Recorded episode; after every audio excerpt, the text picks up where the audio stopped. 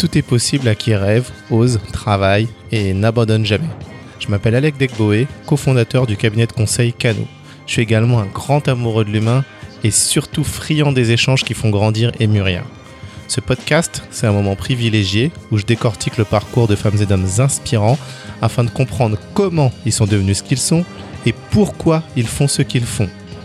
On parlera de business, d'art, de sport et tout projet qui me semble intéressant. L'objectif, c'est d'apprendre et de s'épanouir. J'ai pas eu de rôle modèle en grandissant, c'est l'occasion de les rencontrer. Allez, bonne écoute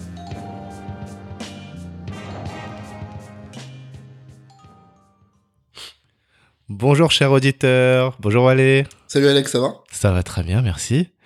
Bonjour et bienvenue dans ce nouvel épisode de Casser les codes. Et aujourd'hui, j'accueille Wale Badamossi Oyekanmi, fondateur et CEO de l'agence Derwin, spécialisée dans le secteur digital et l'entertainment, qui a su réinventer les codes du secteur dès 2011.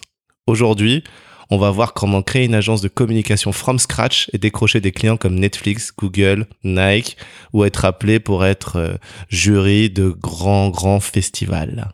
Alors déjà, Wale, comment tu te présenterais toi-même? Eh ben, je m'appelle Walé, j'ai 38 ans, euh, je vis à Paris et je suis aussi euh, papa de deux filles, marié à une femme formidable. Et il se trouve que je suis aussi à la tête euh, d'une agence de communication internationale qui s'appelle Darwin. Donc voilà comment je me présenterai. Donc de l'intime, du professionnel, du familial. Et voilà comment je me présente aujourd'hui. Très bien. Et peux-tu nous dire en, trois mots comme ça d'où est-ce que tu viens? Tout à fait. mes deux parents sont nigérians, sont nés au Nigeria, du coup, qui est un pays anglophone. Euh, moi, je suis né à Paris, à Colombes. Euh, donc, pardon, je suis pas né à Paris, je suis né à Colombes, précisément dans 92. Euh, j'ai grandi à Neuilly et euh, je suis un produit assez particulier parce qu'il n'y a pas une grande diaspora nigérienne en France. Mhm. Les Nigérians euh, qui sont du coup anglophones, historiquement, sont plutôt en Angleterre et aux États-Unis. Donc, ma mère a décidé de casser les codes pour reprendre le thème, pour reprendre le thème du podcast aujourd'hui et venir s'installer en France à la fin des années 70. Donc, voilà, je suis franco-nigérian. J'ai un gros héritage culturel nigérian euh, par la culture, par ma couleur, par euh, mon historique, euh, par mes voyages et par mes références. Mhm. Aussi grosse culture française et grosse culture aussi anglo-saxonne, américaine et anglaise. Parce que j'ai passé beaucoup de temps petit en Angleterre, donc j'ai été assez influencé par ça. Mhm. Puis je pense qu'on est dans un monde globalisé où la culture américaine, que ce soit les séries, les films, le rap que t'écoutes à partir de 8 ans, t'influence beaucoup. Donc je suis, je dirais pas que je suis un citoyen du monde, même si j'ai fait un tour du monde pendant un an et demi parce que je voulais découvrir un peu la planète sur laquelle on était. Mais voilà, je suis de multiples influences, mais euh, je dirais que je suis surtout euh, très franco-nigérian. Alors, de quelle partie de ta culture es-tu le plus fier et le moins fier? Ah, c'est c'est une euh, difficile question. De quoi je suis le plus fier? En fait, je, je... moi, je suis fier de tout.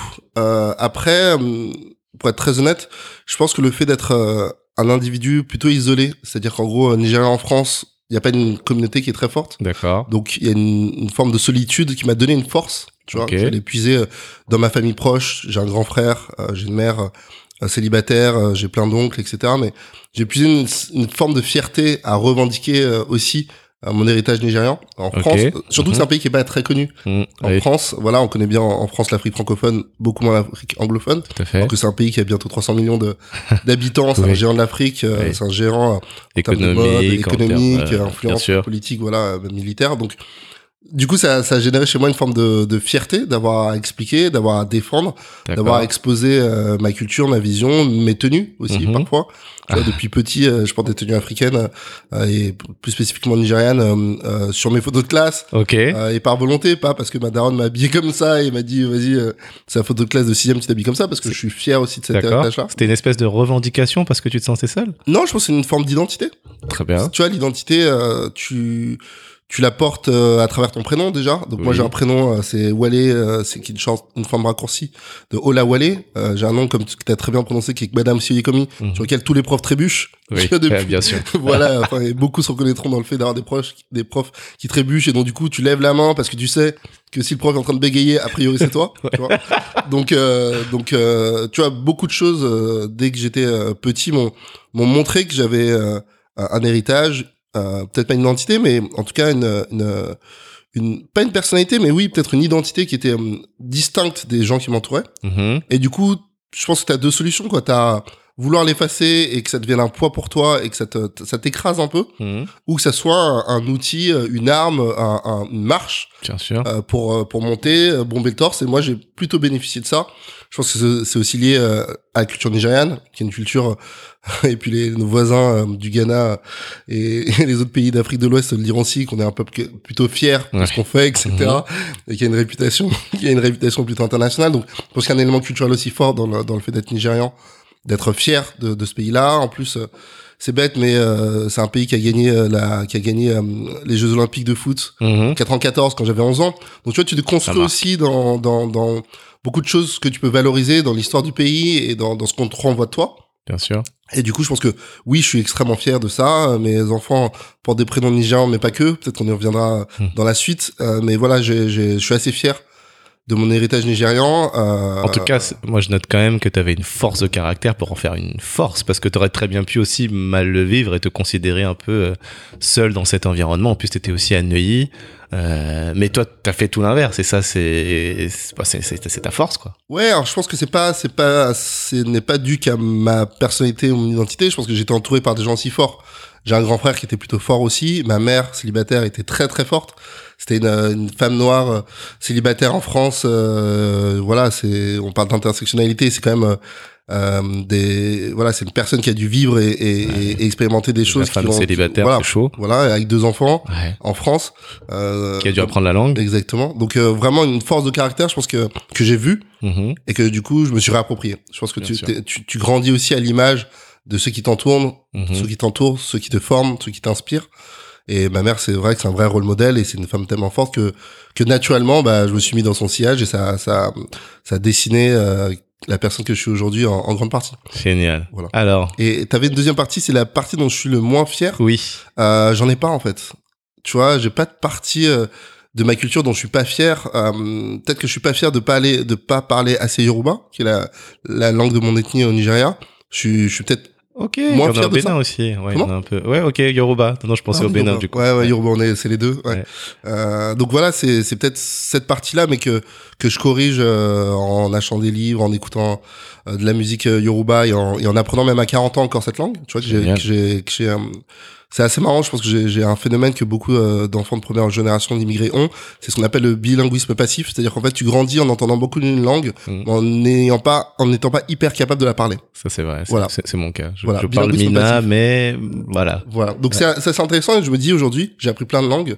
Euh, donc euh, je parlais anglais naturellement à la maison, donc c'était facile. Ma mère parlait yoruba, donc je comprends très bien cette langue et je le parlais aussi. Mhm. Mais tu vois, euh, j'ai fait allemand, je parle allemand, je parle espagnol. euh, Ah donc oui. j'ai appris plein de langues européennes et je me dis en fait, je peux pas parler quatre langues européennes Et, et pas papa. parler la langue de chez moi. Bien tu sûr. Et donc Exactement. il y a tout un enjeu aussi aujourd'hui et puis notamment quand t'as des enfants, mais peut-être qu'on en parlera par la suite. Ouais. Un enjeu de transmission aussi quoi, de Tout ton fait. identité euh, à travers le fait d'être un Européen Mhm. français et européen, euh, mais aussi un, un africain, quoi. Donc, comment est-ce que tu concilies ça et comment est-ce que tu le transmets aussi Je pense que Complètement. ce sujet-là aujourd'hui? Waouh. Bien, merci. Trois adjectifs que ton ou ton meilleur ami utilise pour te décrire. Loyal, je dirais, euh, marrant, euh, généreux. Haha, Loyal, marrant, généreux. Une anecdote sur marrant? Euh, pff, ouais, je rigole fort, euh, je rigole fort. Une anecdote sur marrant, j'en sais rien. Toutes les occasions pour moi de, de, alors toutes les occasions de s'amuser sont importantes. Je le dis souvent, je dis la vie est courte. Oui. En vrai, euh, faut pas rater une occasion de s'amuser. Si j'ai monté une agence qui s'est spécialisée dans l'entertainment, c'est pas non plus innocent. C'est parce que j'ai j'ai cette vision-là, quoi, que la, la vie peut être dure, Mhm. euh, la vie peut être courte, et que si on peut apporter du plaisir aux gens, un sourire, un kiff, euh, tu vois, un, un moment de, de, de joie et de baume au cœur, il faut en profiter, quoi, tu vois, vraiment. Donc, euh, donc voilà, moi, toutes les opportunités, du coup, de, de, de partager ça, je suis pas un pitre, Mhm. mais je pense que toutes les occasions que j'ai de faire kiffer les gens, je les saisis. Tu vois, donc je me suis marié et j'ai pas considéré, j'ai considéré mon mariage comme une union avec ma femme, la réunion Mhm. de deux familles et tout, Mhm. mais aussi comme un pur moment d'entertainment. Et tout mon mariage, je me suis dit, en fait, je veux que les gens kiffent. Pas qu'ils viennent à un mariage en mode, euh, vas-y, j'y vais parce que euh, ils se marient, que c'est mes potes. J'ai- J'ai envie que les gens se retiennent en disant, ah, c'était mortel, j'ai trop kiffé, le son, le concert, les trucs, les surprises. J'ai monté ça comme un show. Ok. Parce que moi, je considère qu'effectivement, toutes les occasions que tu as de, de- de divertir les gens ou de, de leur changer les idées, de d'amener un peu de légèreté dans un monde qui va pas hyper fort, Hmm. c'est euh, des opportunités à saisir. je, je partage entièrement. Moi, mon mariage, je me suis dit, bon, faut que ce soit la meilleure fête de mon existence et il faut que chaque invité reparte en se disant waouh. Et, et, et, tu- et je l'ai construit aussi comme ça. Avec mon épouse, évidemment, Sarah, je ne t'oublie pas. On sait, on sait qui fait vraiment le taf. ah oui, bah là, oui, on sait, n'est-ce pas, chérie? Alors, qu'est-ce qui t'anime dans la vie? Ah, ce qui m'anime dans la vie, ça évolue. Euh, j'ai 38 ans aujourd'hui et euh, je pense que j'évolue euh, toutes les décennies. C'est assez marrant. Ah ouais? J'ai j'ai fait une petite analyse de moi-même et, et, et je pense que c'est bien aussi, tu vois, Mhm. d'évoluer avec son temps et son âge et, et d'utiliser son expérience pour construire de nouvelles choses, euh, empiler quoi les expériences, ou les diversifier en tout cas. Euh, je pense que ce qui m'animait quand j'avais 18 ans euh, et que je suis arrivé à la fac, c'était l'audiovisuel, vraiment. Tu vois, la télé, l'idée de créer et de partager. Voilà. Je D'accord. suis tombé dans l'audiovisuel en arrivant à Dauphine euh, à 17 ans, où j'ai, je suis tombé dans, un, dans une association de vidéo qui s'appelle Channel 9, Mhm. où on faisait des vidéos comme ça à l'arrache, qu'on diff... enfin à l'arrache. On faisait des vidéos quasi professionnelles qu'on diffusait dans, dans l'enceinte de l'école. Mhm. Euh, Il y avait pas encore beaucoup de, de réseaux sociaux ou internet euh, en 97, donc euh, c'est plutôt on faisait de la télé pour les gens physiquement présents. D'accord, ok. Et, et on vendait des VHS quoi, tu vois. Donc vraiment, Ah ouais. c'est une autre époque. On Ouais, montait c'est- sur sur bêta. Limite, on commençait à, à, à transférer sur euh, à transférer sur euh, sur ordinateur. Donc voilà, pardon, c'est pas en 97, c'était en 2000. Ok. Donc pendant cette décennie-là, donc euh, 2000, j'avais 17-18 ans. Euh, de 18 ans à 28 ans, euh, ce qui m'a animé fortement, c'est euh, vraiment l'entertainment. L'entertainment en tant que tel. Euh, moi, quand j'avais Internet chez moi, Napster, je téléchargeais les MTV Awards, je téléchargeais Ali G. Ok. Donc beaucoup de références internationales. Tu vois, quand je fait. te disais que ma culture est très anglo-saxonne, Mhm. américaine, anglaise, Mhm. je me nourrissais vachement, pas que de ce que je voyais dans la culture française, Mhm. mais aussi dans, dans la culture euh, anglo-saxonne. Mhm. Euh, ce qui m'a, je pense, toujours donné aussi un, un point de vue un peu différent. Tu vois, tu parles anglais, bah ça fait que tu peux t'inspirer de choses qui sont un peu différentes que ne voient Bien pas sûr. tes collègues. Tout à fait. Et du coup, ça t'apporte un point de vue qui est plus riche. Oui, Ah tu te nourris de l'extérieur. Exactement. Donc ça, j'ai toujours fait. Et puis avec Internet, qui est un outil formidable quand même pour trouver plein d'informations, je téléchargeais plein de trucs d'entertainment et j'ai découvert à la fac qu'en fait, je pouvais en faire un métier. Ok.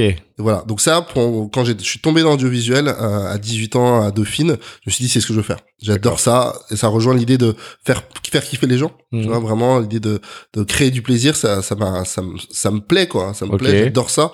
Donc ça ça m'a ça m'a vachement animé pendant 10 ans. C'est c'est devenu un projet professionnel. Donc euh, j'ai changé mes études qui étaient des études de on va dire de mathématiques appliquées et d'informatique. C'était mes études de base pour faire des études de marketing, Mhm. toujours dans la même fac. Et ensuite, après des études, euh, un master 1 de marketing, qui était une maîtrise à l'époque, j'ai fait un DESS, donc un master 2 d'audiovisuel. Ok. Et ensuite, je suis resté en, je suis entré en télé euh, chez euh, Endemol, puis de chez Oui, ça, ça, on y on y reviendra. reviendra. Ouais. Ça, ça m'a animé. Et puis, à ce moment-là, 2000, euh, 2000, euh, euh, 2007, donc dix ans plus tard, je suis parti en tour du monde pendant un an, Mhm. qui s'est trouvé ensemble en tour du monde pendant un an et demi. C'est kiff incroyable. Mhm. Euh, Pourquoi voilà. Tellement de raisons. Euh, enfin, le voyage intérieur, déjà, t'apprends tellement sur toi. Tu vois, t'es Ouais. déconnecté du quotidien. T'es déconnecté des contraintes du quotidien, euh, la thune, le temps. Là, t'as pas d'excuses. T'es libre comme jamais je l'ai été. Et t'avais Et- envie de cette recherche intérieure, c'est pour ça que tu, enfin, comme tu dis que c'est une des raisons, mais ok. En fait, la- bah, l'histoire de mon tour du monde, rapidement, c'est Ouais. quoi C'est euh, à la fin de mon master, Mhm. euh, il y avait une possibilité, tous les ans dans mon master, c'est d'envoyer quelqu'un euh, bosser sur les Emmy Awards aux États-Unis à New York. Ah waouh, c'est un truc de fou. Malade mental. Oh. malade. Donc moi, dès la dès que j'étais en- embauché, euh, validé dans le master, j'ai dit non mais je veux absolument que ça soit moi. Ce job, j'en rêve. J'ai vu le mec qui a fait l'année d'avant et la personne de l'année d'avant, etc. Ah ouais. Il y, a un, il y a un stage à New York au Emmy Awards, c'est une dinguerie. C'est une dinguerie. moi. Voilà. Donc j'ai j'ai postulé, j'ai tout fait, ce qu'il fallait, etc. Et cette année-là, il y a pas eu de stage. Ah non. Ça m'a dégoûté. C'est J'avais- pas le Covid. Ouais, non, c'est pas le Covid, c'était en 2005. À cette époque-là, en plus, euh, moi, j'avais pas fait Erasmus, comme j'avais changé de cursus de mathématiques à marketing, j'avais pas pu faire Erasmus. Donc j'avais un espèce de manque Ouais. euh, en moi de, de voyage, de, de visite de l'international. Comme moi, en plus, je suis plutôt multiculturel, euh, j'ai un peu voyagé avec ma famille et tout, j'avais envie de me confronter à, à, à un autre monde, à un autre pays, une langue. Ok. une langue. D'accord. Et cette occasion à New York, pour moi, c'était rêvé. Ce truc-là est tombé à l'eau, frustré de ouf. Mhm. Du coup, je me suis dit, qu'est-ce que je fais? Est-ce que je fais un VIE dans l'audiovisuel? Est-ce que je fais euh, un, un- un- qu'est-ce que je peux faire comme comme projet pour aller vivre à l'étranger ou en Bien tout cas sûr. avoir une expérience à l'étranger? Sans thune Et en faisant mes recherches sur internet, je suis tombé à ce moment-là sur les billets tour du monde à 10 000 balles. D'accord. Ouais. Euh, non, pas 10 000 balles. Les billets tour du monde à 2000 balles, pardon. Ah oui, j'allais dire. Non, non, 10 000 c'est balles, c'est beaucoup. hein. Ouais. Billets tour du monde à 2000 balles et euh, budget tour du monde de 10 000 balles. D'accord. Donc pour 12 000 euros, tu fais le tour du monde. Exact- pour 10 000 tout, tout inclus, 10 000 euh, dont 2 000 de billets, 8 000 de, de voyages. Ok. Je fais, voilà, entre 10 et 12, on va dire. Ok. Donc en gros 1000 euros par mois, ce qui est un peu ce que tu payes en loyer, en teuf et en dépenses quand t'as 25 ans. À Paris, en tout À cas. Paris, pardon, à Paris, euh, pour 1000, 1000 euros par mois, je me suis dit, mais en fait, tu peux faire le tour du monde pour 1000 euros par mois. Ok. Est-ce que ces 1000 euros par mois, tu les as? Non. Bon, c'était un problème, mais c'est resté dans un coin de ma tête. Je me dis, en fait, euh, pour pas très cher, Ouais. tu peux vivre une expérience de malade. Donc, je me suis rendu compte à ce moment-là que ce qui était le plus euh, le plus important en termes de valeur, c'était pas l'argent parce que ça coûtait pas très cher, Ouais. c'était la notion de temps en fait. Je pense qu'économiser 12 000 balles, c'est pas à la portée de tout le monde, hein, malheureusement. J'aimerais que ça soit à la portée de tout le monde, mais économiser 12 000 balles quand t'es un jeune actif, que t'as pas des frais de malade, t'as pas une famille, euh, etc., et que t'es chez tes parents, tu peux économiser 12 000 Chez tes balles, euh, tu, c'est possible. Mhm. Peut-être en 2 ans, 3 ans, 4 ans, Mhm. mais voilà, tu peux économiser 12 000 balles. Je me dis, en fait, les gens ne le font pas parce qu'on refuse de prendre le temps. Ok. L'argent, en fait, il est pas totalement inaccessible. Tu peux le faire, mais je pense que les gens ont peur de prendre le temps, quoi, de couper leur carrière. Et moi, je me dis, en fait, ça, ça peut être une expérience de dingue, quoi. Et je regardais, j'ai fait euh, les forums de voyageurs autour du monde, j'ai Mhm. rencontré des gens, j'ai lu sur Internet des blogs et tout. Je me suis dit, mais c'est, c'est ouf. Ouais, là, tu t'es, en fait, tu t'es conditionné. Exactement, je me suis dit, c'est, je veux faire ça. D'accord. Donc, j'ai, on me proposait un, un, un premier job euh, en CDI chez De Chavannes. Ouais. à ce moment-là. Et j'ai dit non. génial. Comment ouais, c'était hyper cool. C'était après mes études, après un stage. Mhm. Et, euh, et je leur ai dit non, je suis désolé, euh, le CDI ça m'intéresse pas. Je veux partir en tour du monde dans six mois. Vous me payez 2000 euros euh, net. Euh, moi, je vais mettre euh, tout l'argent de côté pendant six mois. Je vais rien dépenser, rien. Crevard. Attends, attends, attends, attends, attends. Viens, viens, viens, on revient en arrière. Là, t'es, t'es t'es diplômé. Ouais. On te propose un poste chez De Chavannes. Donc, vraiment, j'ai envie de dire, le, le jeune actif que tu es est super content.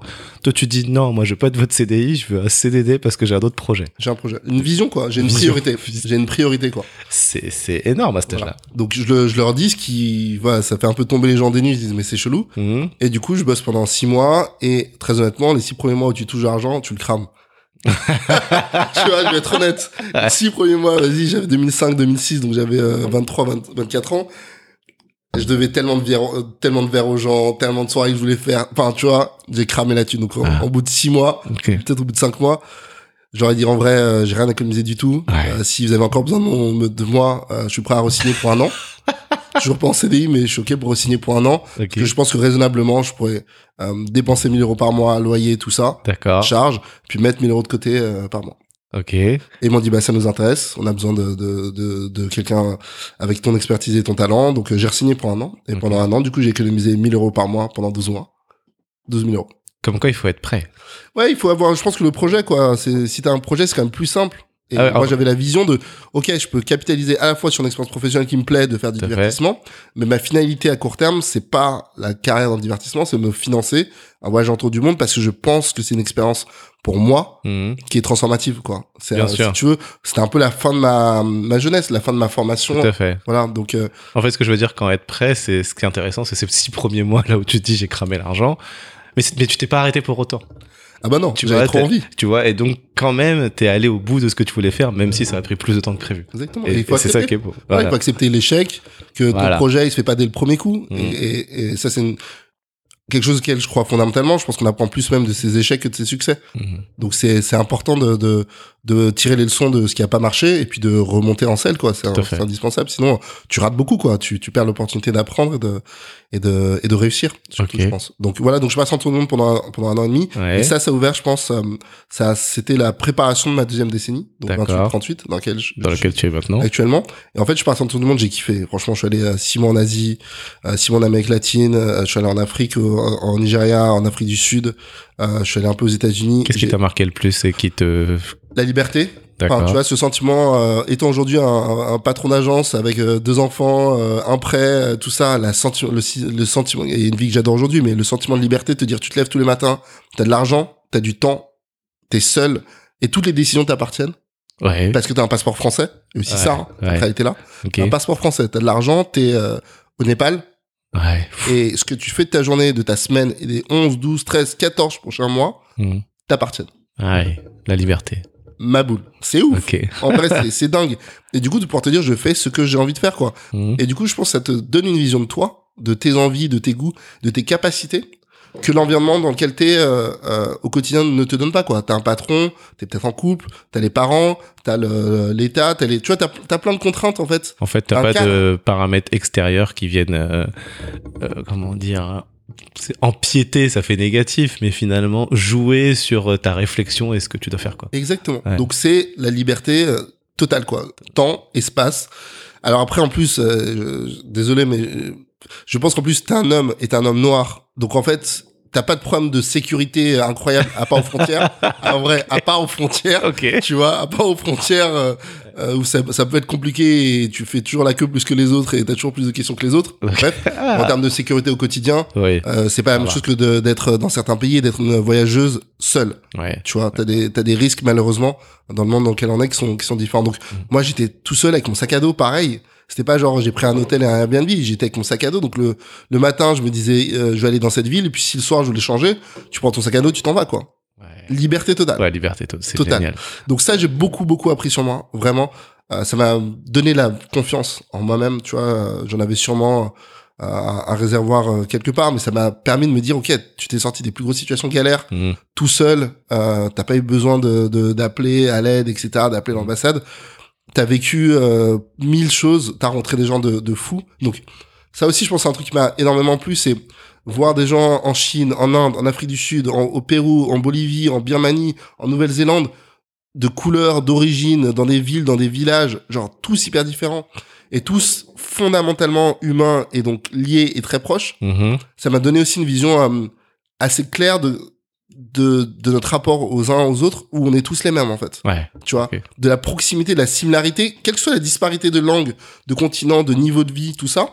En voyageant, tu te rends compte à quel point on est les mêmes en fait. Finalement, en fait, on est tous des êtres humains, quoi. Exactement. Et donc, du coup, j'ai beaucoup plus vu les points communs entre les hommes, les relations que j'arrivais à créer avec les hommes et les femmes que je rencontrais dans mon voyage à tous les niveaux, D'accord. euh, que les différences, quoi. Oui, t'as des différences culturelles, de bouffe, etc. Mais c'est, c'est, j'ai quasiment envie de te dire, c'est cosmétique. En fait, ça t'a rapproché de l'autre.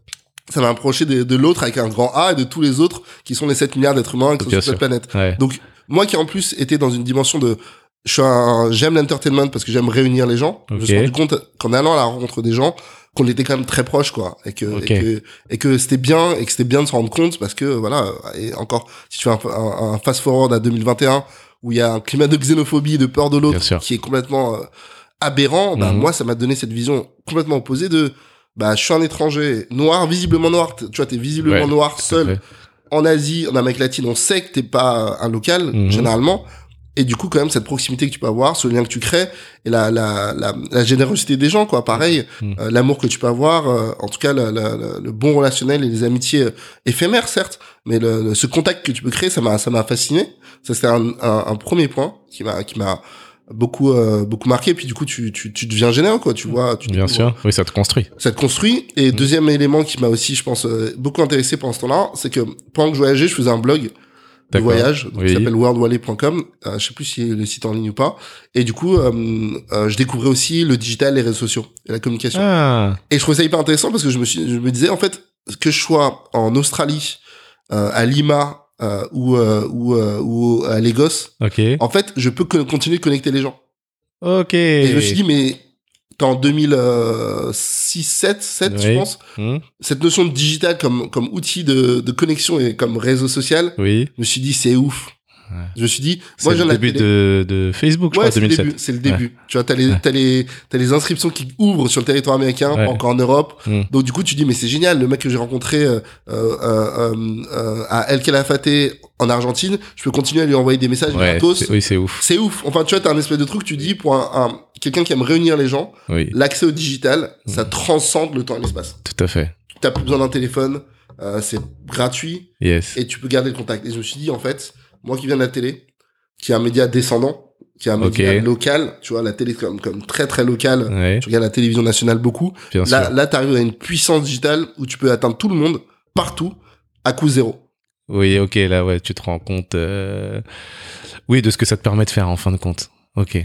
Ok. Voilà. Donc, Ah ouais. ça, donc ça ouvre ma deuxième, euh, ma deuxième décennie. D'accord. Et quand je rentre de ce tour du monde après 18 mois, après 18 mois, donc euh, je passe un an et demi, un an sur les routes, et puis en- ensuite je vais à Madrid parce que j'avais commencé à apprendre l'espagnol en Amérique latine et je me suis Mhm. dit, je- parlant déjà trois ou quatre langues à ce moment-là, je me dis mais en fait euh, l'espagnol, vite fait je vais l'apprendre. Je pars à Madrid euh, et vite fait je corde à ton arc. Voilà, je rajoute Ok. une corde à mon arc et maintenant je parle espagnol.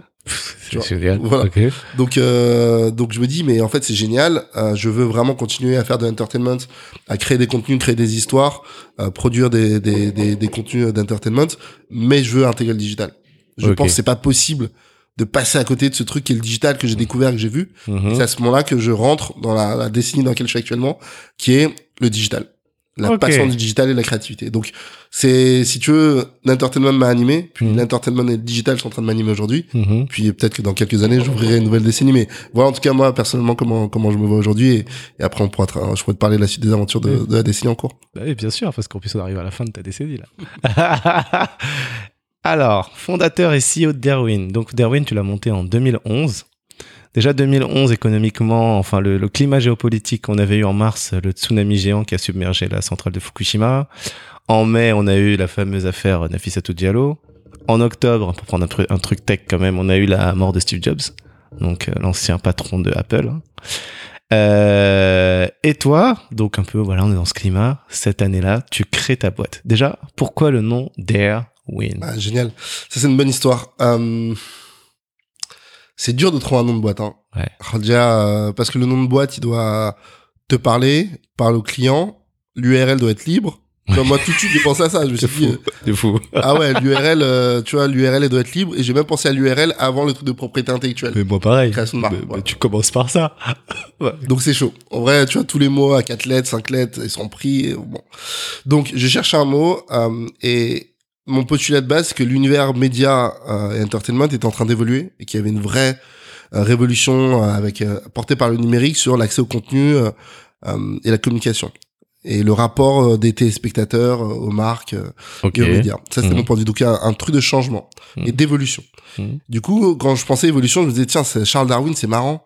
C'est euh, le papa. Alors, c'est discuté aujourd'hui, c'est disputé aujourd'hui, mais c'est celui qui a théorisé l'évo- l'évolution. Il y a notamment une, une citation qui est euh, les espèces euh, euh, qui survivent ne sont pas les plus fortes ni les plus intelligentes, mais celles qui s'adaptent le mieux au changement, Mhm. que j'adore. Et Mhm. Je me suis dit, bah, c'est exactement le contexte dans lequel on est pour les marques et les médias. C'est un contexte de changement et d'adaptation, quoi. Pour survivre demain, il faut pas juste être fort, il faut bien s'adapter. Et Oui. Moi, je peux vous accompagner là-dedans. Donc, je me disais, Darwin, c'est cool et tout. Bah, Darwin, c'est le nom d'une ville en Australie. Euh, en Oui. termes de URL, Darwin Consulting, Darwin, tout ça. Enfin, le truc est pris euh, 100 000 fois. Et euh, je commence à jouer, j'écris le mot et je décompose Darwin D.A.R.W.I.N. Et je vois D-A-R, je fais, tiens, DAR. Et puis moi, je suis anglophone. Oui. Donc je cherchais aussi un nom qui résonne international. Moi, j'avais pas envie de monter une boîte euh, française dès le début, parce que c'est ma culture et mon identité. D'accord. J'ai envie de monter une boîte qui résonne international. Donc un nom qui marche en français, mais qui marche aussi internationalement. Mhm. Et je vois D-A-R, je fais DAR, ah, Darwin. Ah ouais, oser gagner, Ouais. clin d'œil à Darwin. Euh, Google, ta, je, je tape le truc. Darwin.fr, c'est, c'est libre. Mhm. Je fais, en vrai, c'est stylé. Ouais. Darwin, oser gagner. Je vais monter une boîte alors que j'ai jamais monté de boîte. Je vais Ouais. monter une agence de com alors que j'ai passé 11 mois en agence de com. Ouais. C'est la seule expérience que j'ai. En vrai, c'est audacieux. Ça ressemble à qui je suis. Euh, j'ai toujours fait des choix radicaux euh, dans ma vie, comme refuser des CDI, partir en tour du monde. Enfin, tu vois. Ça c'est J'ai clair. toujours osé des choses dans ma vie et ça me ressemble. Ok. Dare, win, vas-y, c'est c'est mortel. Gâteau. Voilà. Donc voilà l'histoire de, de, de la genèse du nom d'Erwin. Ah, génial. En chiffres un peu, est-ce que tu peux nous dire déjà à quoi ça ressemble? Euh, Darwin, donc comme tu disais, j'ai commencé en 2011 tout seul. Mhm. Euh, donc euh, depuis chez Sur moi, une planche à repasser. sur une planche à repasser, exactement. c'est mon, c'est mon gage. Les startups ont leur gage. Moi, j'ai ma planche à repasser parce que j'avais pas de table et tout. Euh, j'étais, un- enfin, j'étais en configuration étudiante, quoi. Donc euh, petit appart, euh, pas de, pas de table, euh, pas de bureau, quoi. Magnifique. Télétravail avant l'heure. euh, et du coup, j'avais une table à repasser. Ok. contre. Et du coup, ça me servait de bureau. euh, ça me servait de bureau, quoi. Comme quoi, créativité. Ça revient. Exactement, mais tu utilises ce que t'as. Tu fais le mieux avec ce que t'as, quoi. C'est, Voilà. c'est, c'est, c'est la définition de la créativité, quoi. Et ça, ça peut donner des choses importantes. Et aujourd'hui, on va dire que dix ans plus tard, on est une boîte, euh, en tout cas, de 130 personnes, euh, qui fait, euh, qui va arriver à plus de 10 millions de marge brute sur 2021, euh, qui bosse pour des grosses marques, euh, qui a une bonne réputation à Paris, Ok. euh, qui vient d'être acheté par un groupe international qui s'appelle MediaMonks, Oui. euh, de Sir Martin Sorel, Mhm. euh, il y a un an de ça, et qui se développe fortement. Euh, tu l'as dit, t'as nommé les marques, mais on bosse aussi pour BM, on bosse aussi beaucoup pour Zalando, pour Netflix, pour Spotify, pour YouTube, Google. Donc euh, beaucoup de marques digitales, mais aussi des marques euh, institutionnelles qu'on adore aussi. Mhm. Tu vois, France Télé, Arte, euh, TV5, Monde, voilà, c'est des, grands médias aussi euh, qui euh, accélèrent sur leur transformation digitale et qu'on accompagne là-dedans. Donc euh, j'aime vraiment euh, beaucoup le taf que je fais et puis je bosse avec des gens dans mes équipes et au-dessus qui sont qui sont vraiment intéressants et talentueux et, et maintenant qu'on intègre un groupe international, je trouve que pour la nouvelle décennie, tu vois, Oui. à nouveau, Tout à fait. à, à nouveau, je, je termine la décennie avec un projet audacieux qui est de rejoindre un groupe euh, international hyper hyper hyper ambitieux. Alors, n'allons pas trop vite. Déjà, pour euh, ceux qui nous écoutent, qui connaissent pas du tout le métier d'une agence de com euh, digitale, qu'est-ce que c'est concrètement? En fait, le, le but c'est d'accompagner tes clients qui sont des marques D'accord. et qui ont des problématiques. Voilà. Ok. Donc, T'as des problématiques business. Donc, euh, t'es une marque, tu dis, euh, j'en sais rien, je lance un nouveau service euh, de seconde main parce que je suis Zalando et j'aimerais que les gens en entendent parler, qu'ils l'utilisent et qu'ils y adhèrent Ok. et que ça devienne pour eux une partie de leur quotidien. Très bien. Voilà. Donc, euh, on pourrait le faire en interne, mais on a tellement de sujets à gérer qu'on a besoin d'un partenaire pour nous donner, avec son recul, euh, avec son expérience, avec son point de vue, Mhm. la vision stratégique de ce qu'ils feraient s'ils étaient à notre place. Dans tel budget, dans tel délai. Ok. Donc on a un partenaire en fait de nos clients pour réussir leur euh, leur euh, défi business. Voilà. Donc c'est euh, je lance un site, je lance un produit, euh, j'aimerais changer mon image, euh, j'ai une j'ai une clientèle qui est trop jeune, euh, j'aimerais euh, genre augmenter le panier moyen par client, tu vois. Donc euh, j'aimerais faire découvrir mon service. Je- tu prends l'exemple de Netflix, Oui. on a commencé à les accompagner. Bah, Netflix c'était en 2014, Mhm. c'était pas une marque qui était connue en France. Les seules personnes qui Ah. connaissaient Netflix en France en 2014, c'est les mecs qui étaient allés à LA qui était allé ok. à New York, qui est Uh-huh. un cousin aux US, euh, ou qui avait un VPN, mais vraiment c'est des hardcore qui avaient un VPN. Ah euh, oui, oui, oui. voilà, il fallait, il fallait le fâcher un peu pour, pour avoir un VPN. La SVOD, ça n'existait pas. Ok. Et donc, du coup, C'est un outil qui se permettait de faire croire que notre adresse était une adresse, euh, en l'occurrence du coup américaine, pour accéder au service parce qu'il n'était pas accessible aux adresses IP françaises. tout à fait. Donc, euh, 2014, c'est un service que personne connaît, Mhm. et pour le démocratiser.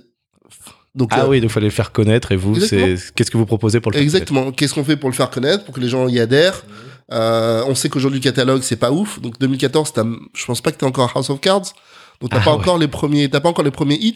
Donc C'est tu dois vrai faire. qu'au départ, oui, c'était pas ouf Netflix. Il démarrait. Ouais, C'est un, point de démarrage. Donc c'est comment est-ce que t'expliques le service, Oui, comment t'expliques la marque, comment tu donnes envie aux gens de s'abonner ok. euh, à un produit qu'ils connaissent pas encore. quoi. C'est un peu, j'en sais rien, c'est comme te dire la première fois qu'on parle d'un VTC, Oui, tu comprends pas. Tu connais le taxi. bien sûr. On dit non mais maintenant il y a un VTC, bah il faut euh, de la pédagogie, te faire comprendre. Ok. Euh, donc voilà, donc nous, on- comme, comme je te dis, le travail, c'est toujours comprendre la problématique business du client Ouais. et la transformer en problématique de communication pour atteindre ses objectifs. Et alors après, quoi, vous dessinez qu'ils sont les euh, cibles du client, vous faites des personas aussi, c'est ça? Ouais, exactement. On travaille sur, euh, on travaille beaucoup, notamment chez nous, sur euh, ce qu'on appelle le user journey et la réflexion qui est user centrique. Donc, moi, je crois fondamentalement qu'il faut s'intéresser à ton consommateur final si tu lui envoyer les bons messages au bon moment, et de la bonne manière, quoi. Moi, je crois pas à la pub qui bombarde les 2 millions de pop-up sur ton ordinateur, sur ton téléphone qui te rendent ouf. Ouais, ça te c'est fait pas kiffer la marque? Non.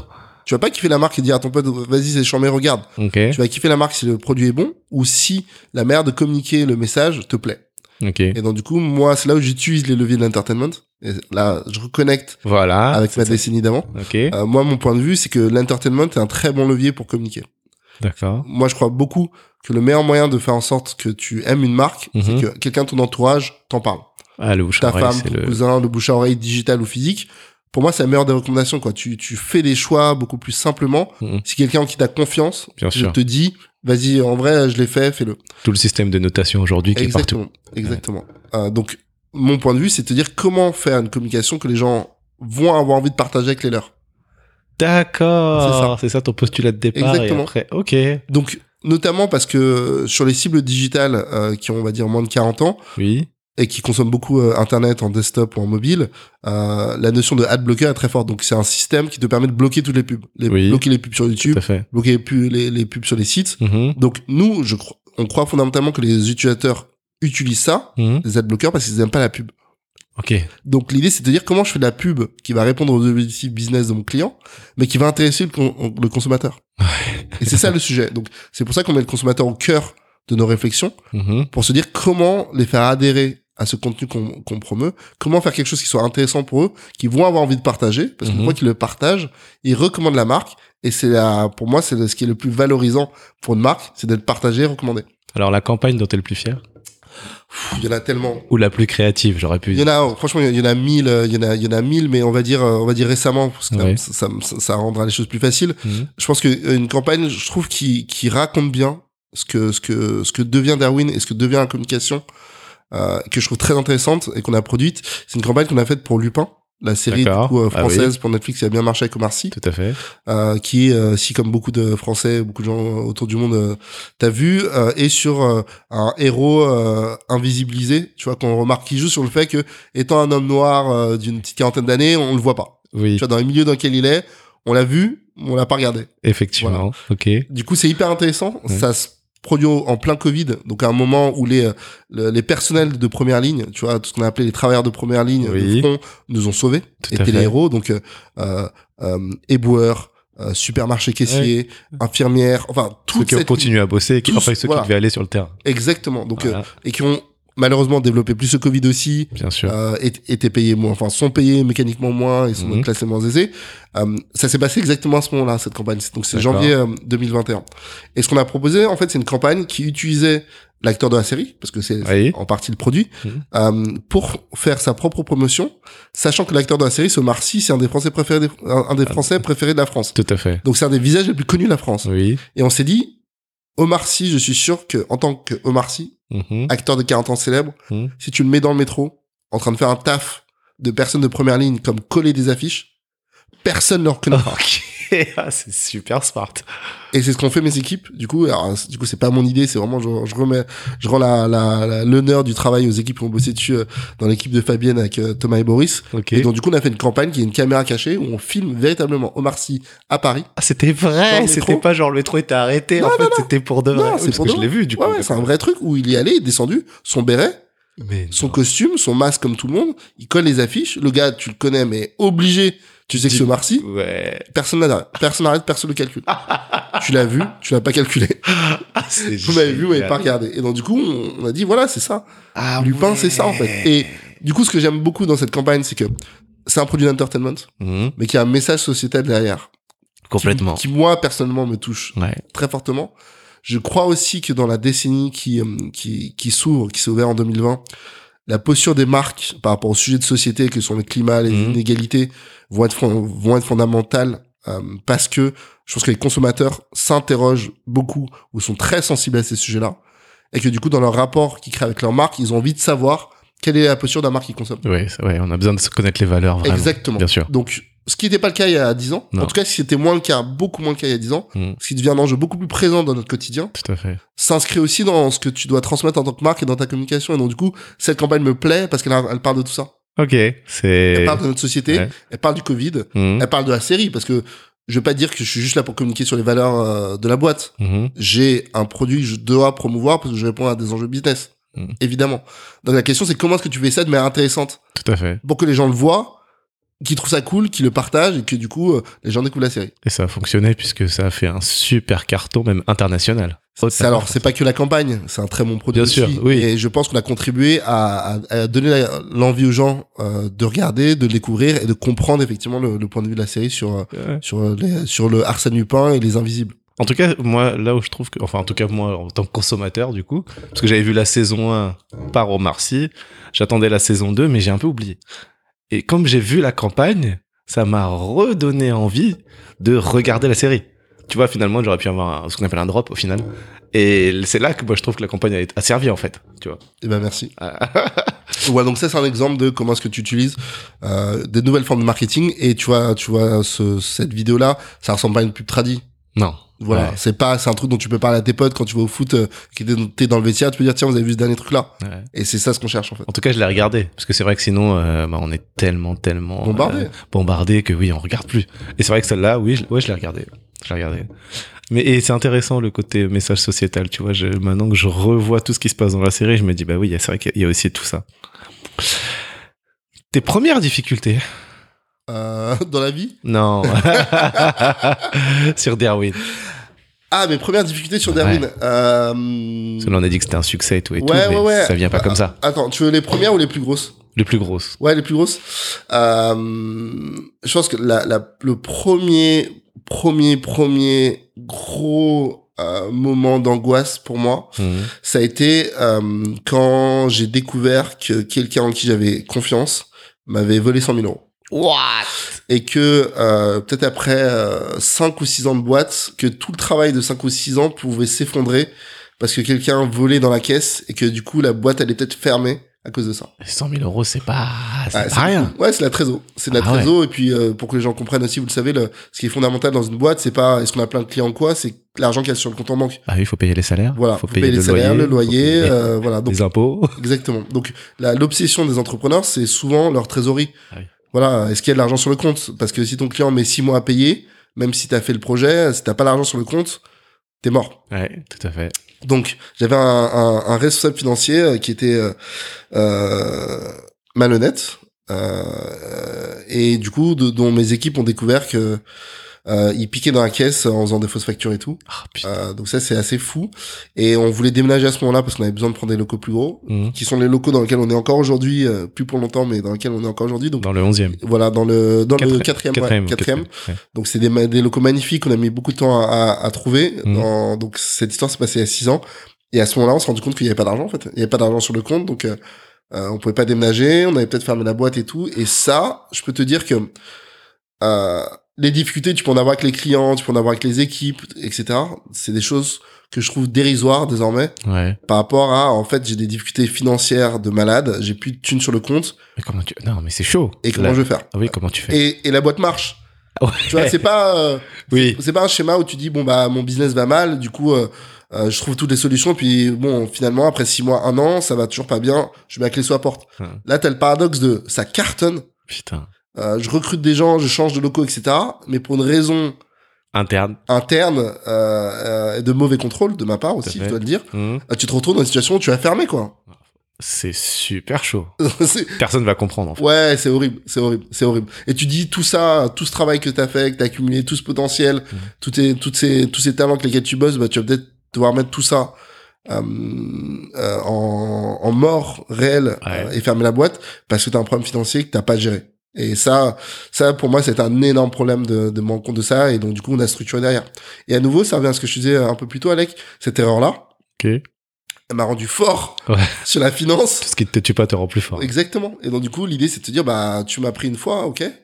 Mais là, en fait, on, on va être beaucoup plus fort, on va être beaucoup plus carré, beaucoup plus solide.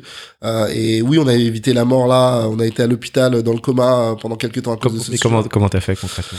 Bah déjà, on a, on s'est séparé de la personne euh, en question, donc ça ok. c'était un point important. Et puis euh, derrière, on a fait un travail hyper important pour rapatrier les factures euh, non payées, pour expliquer la situation aux gens. Fait du recouvrement. Ouais, fait du recouvrement, du, du factor et tout ça, parler aux banquiers. euh, donc tout ce qui est pas du business en fait. Tout ce qui est pas du business. tout ce qui t'éloigne du business, au lieu de te dire bah, comment je fais pour développer, satisfaire, la, satisfaire mes clients, satisfaire mes équipes, bah, tu t'es retrouvé dans une situation de gérer une crise euh, et donc du coup euh, euh, bien le faire, mais ça m'a appris effectivement la- l'importance, au-delà de la créativité, de la solidité, de la vision, euh, l'importance de la structuration.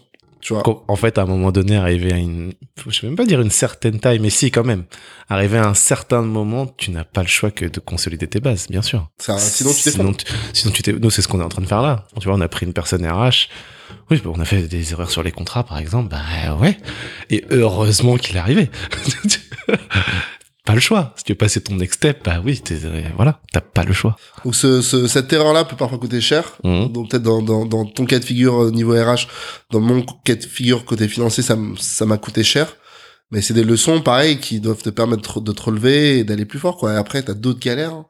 Il y a, y toujours d'autres galères, mais c'est vrai que celle-là, euh, elle me reste en travers de la gorge. Et puis, j'en parle aussi parce que je pense que le, le, le, le vol comme ça, euh, de, de la finance ou de la compta, c'est des choses qui existent, Mhm. mais qui est un peu honteux dont les entrepreneurs parlent pas. Ouais. Et moi, je préfère en parler parce que euh, les euh, centaines ou peut-être milliers de personnes qui vont écouter ça vont peut-être avoir des projets d'entrepreneuriat et il faut garder en tête que que ça existe aussi quoi ce, Tout à fait. ces mauvaises histoires là de boîtes qui ferment parce que le, le, le comptable est parti avec la caisse quoi Et en tout cas, le capitaine du bateau doit être fort. Ou la capitaine.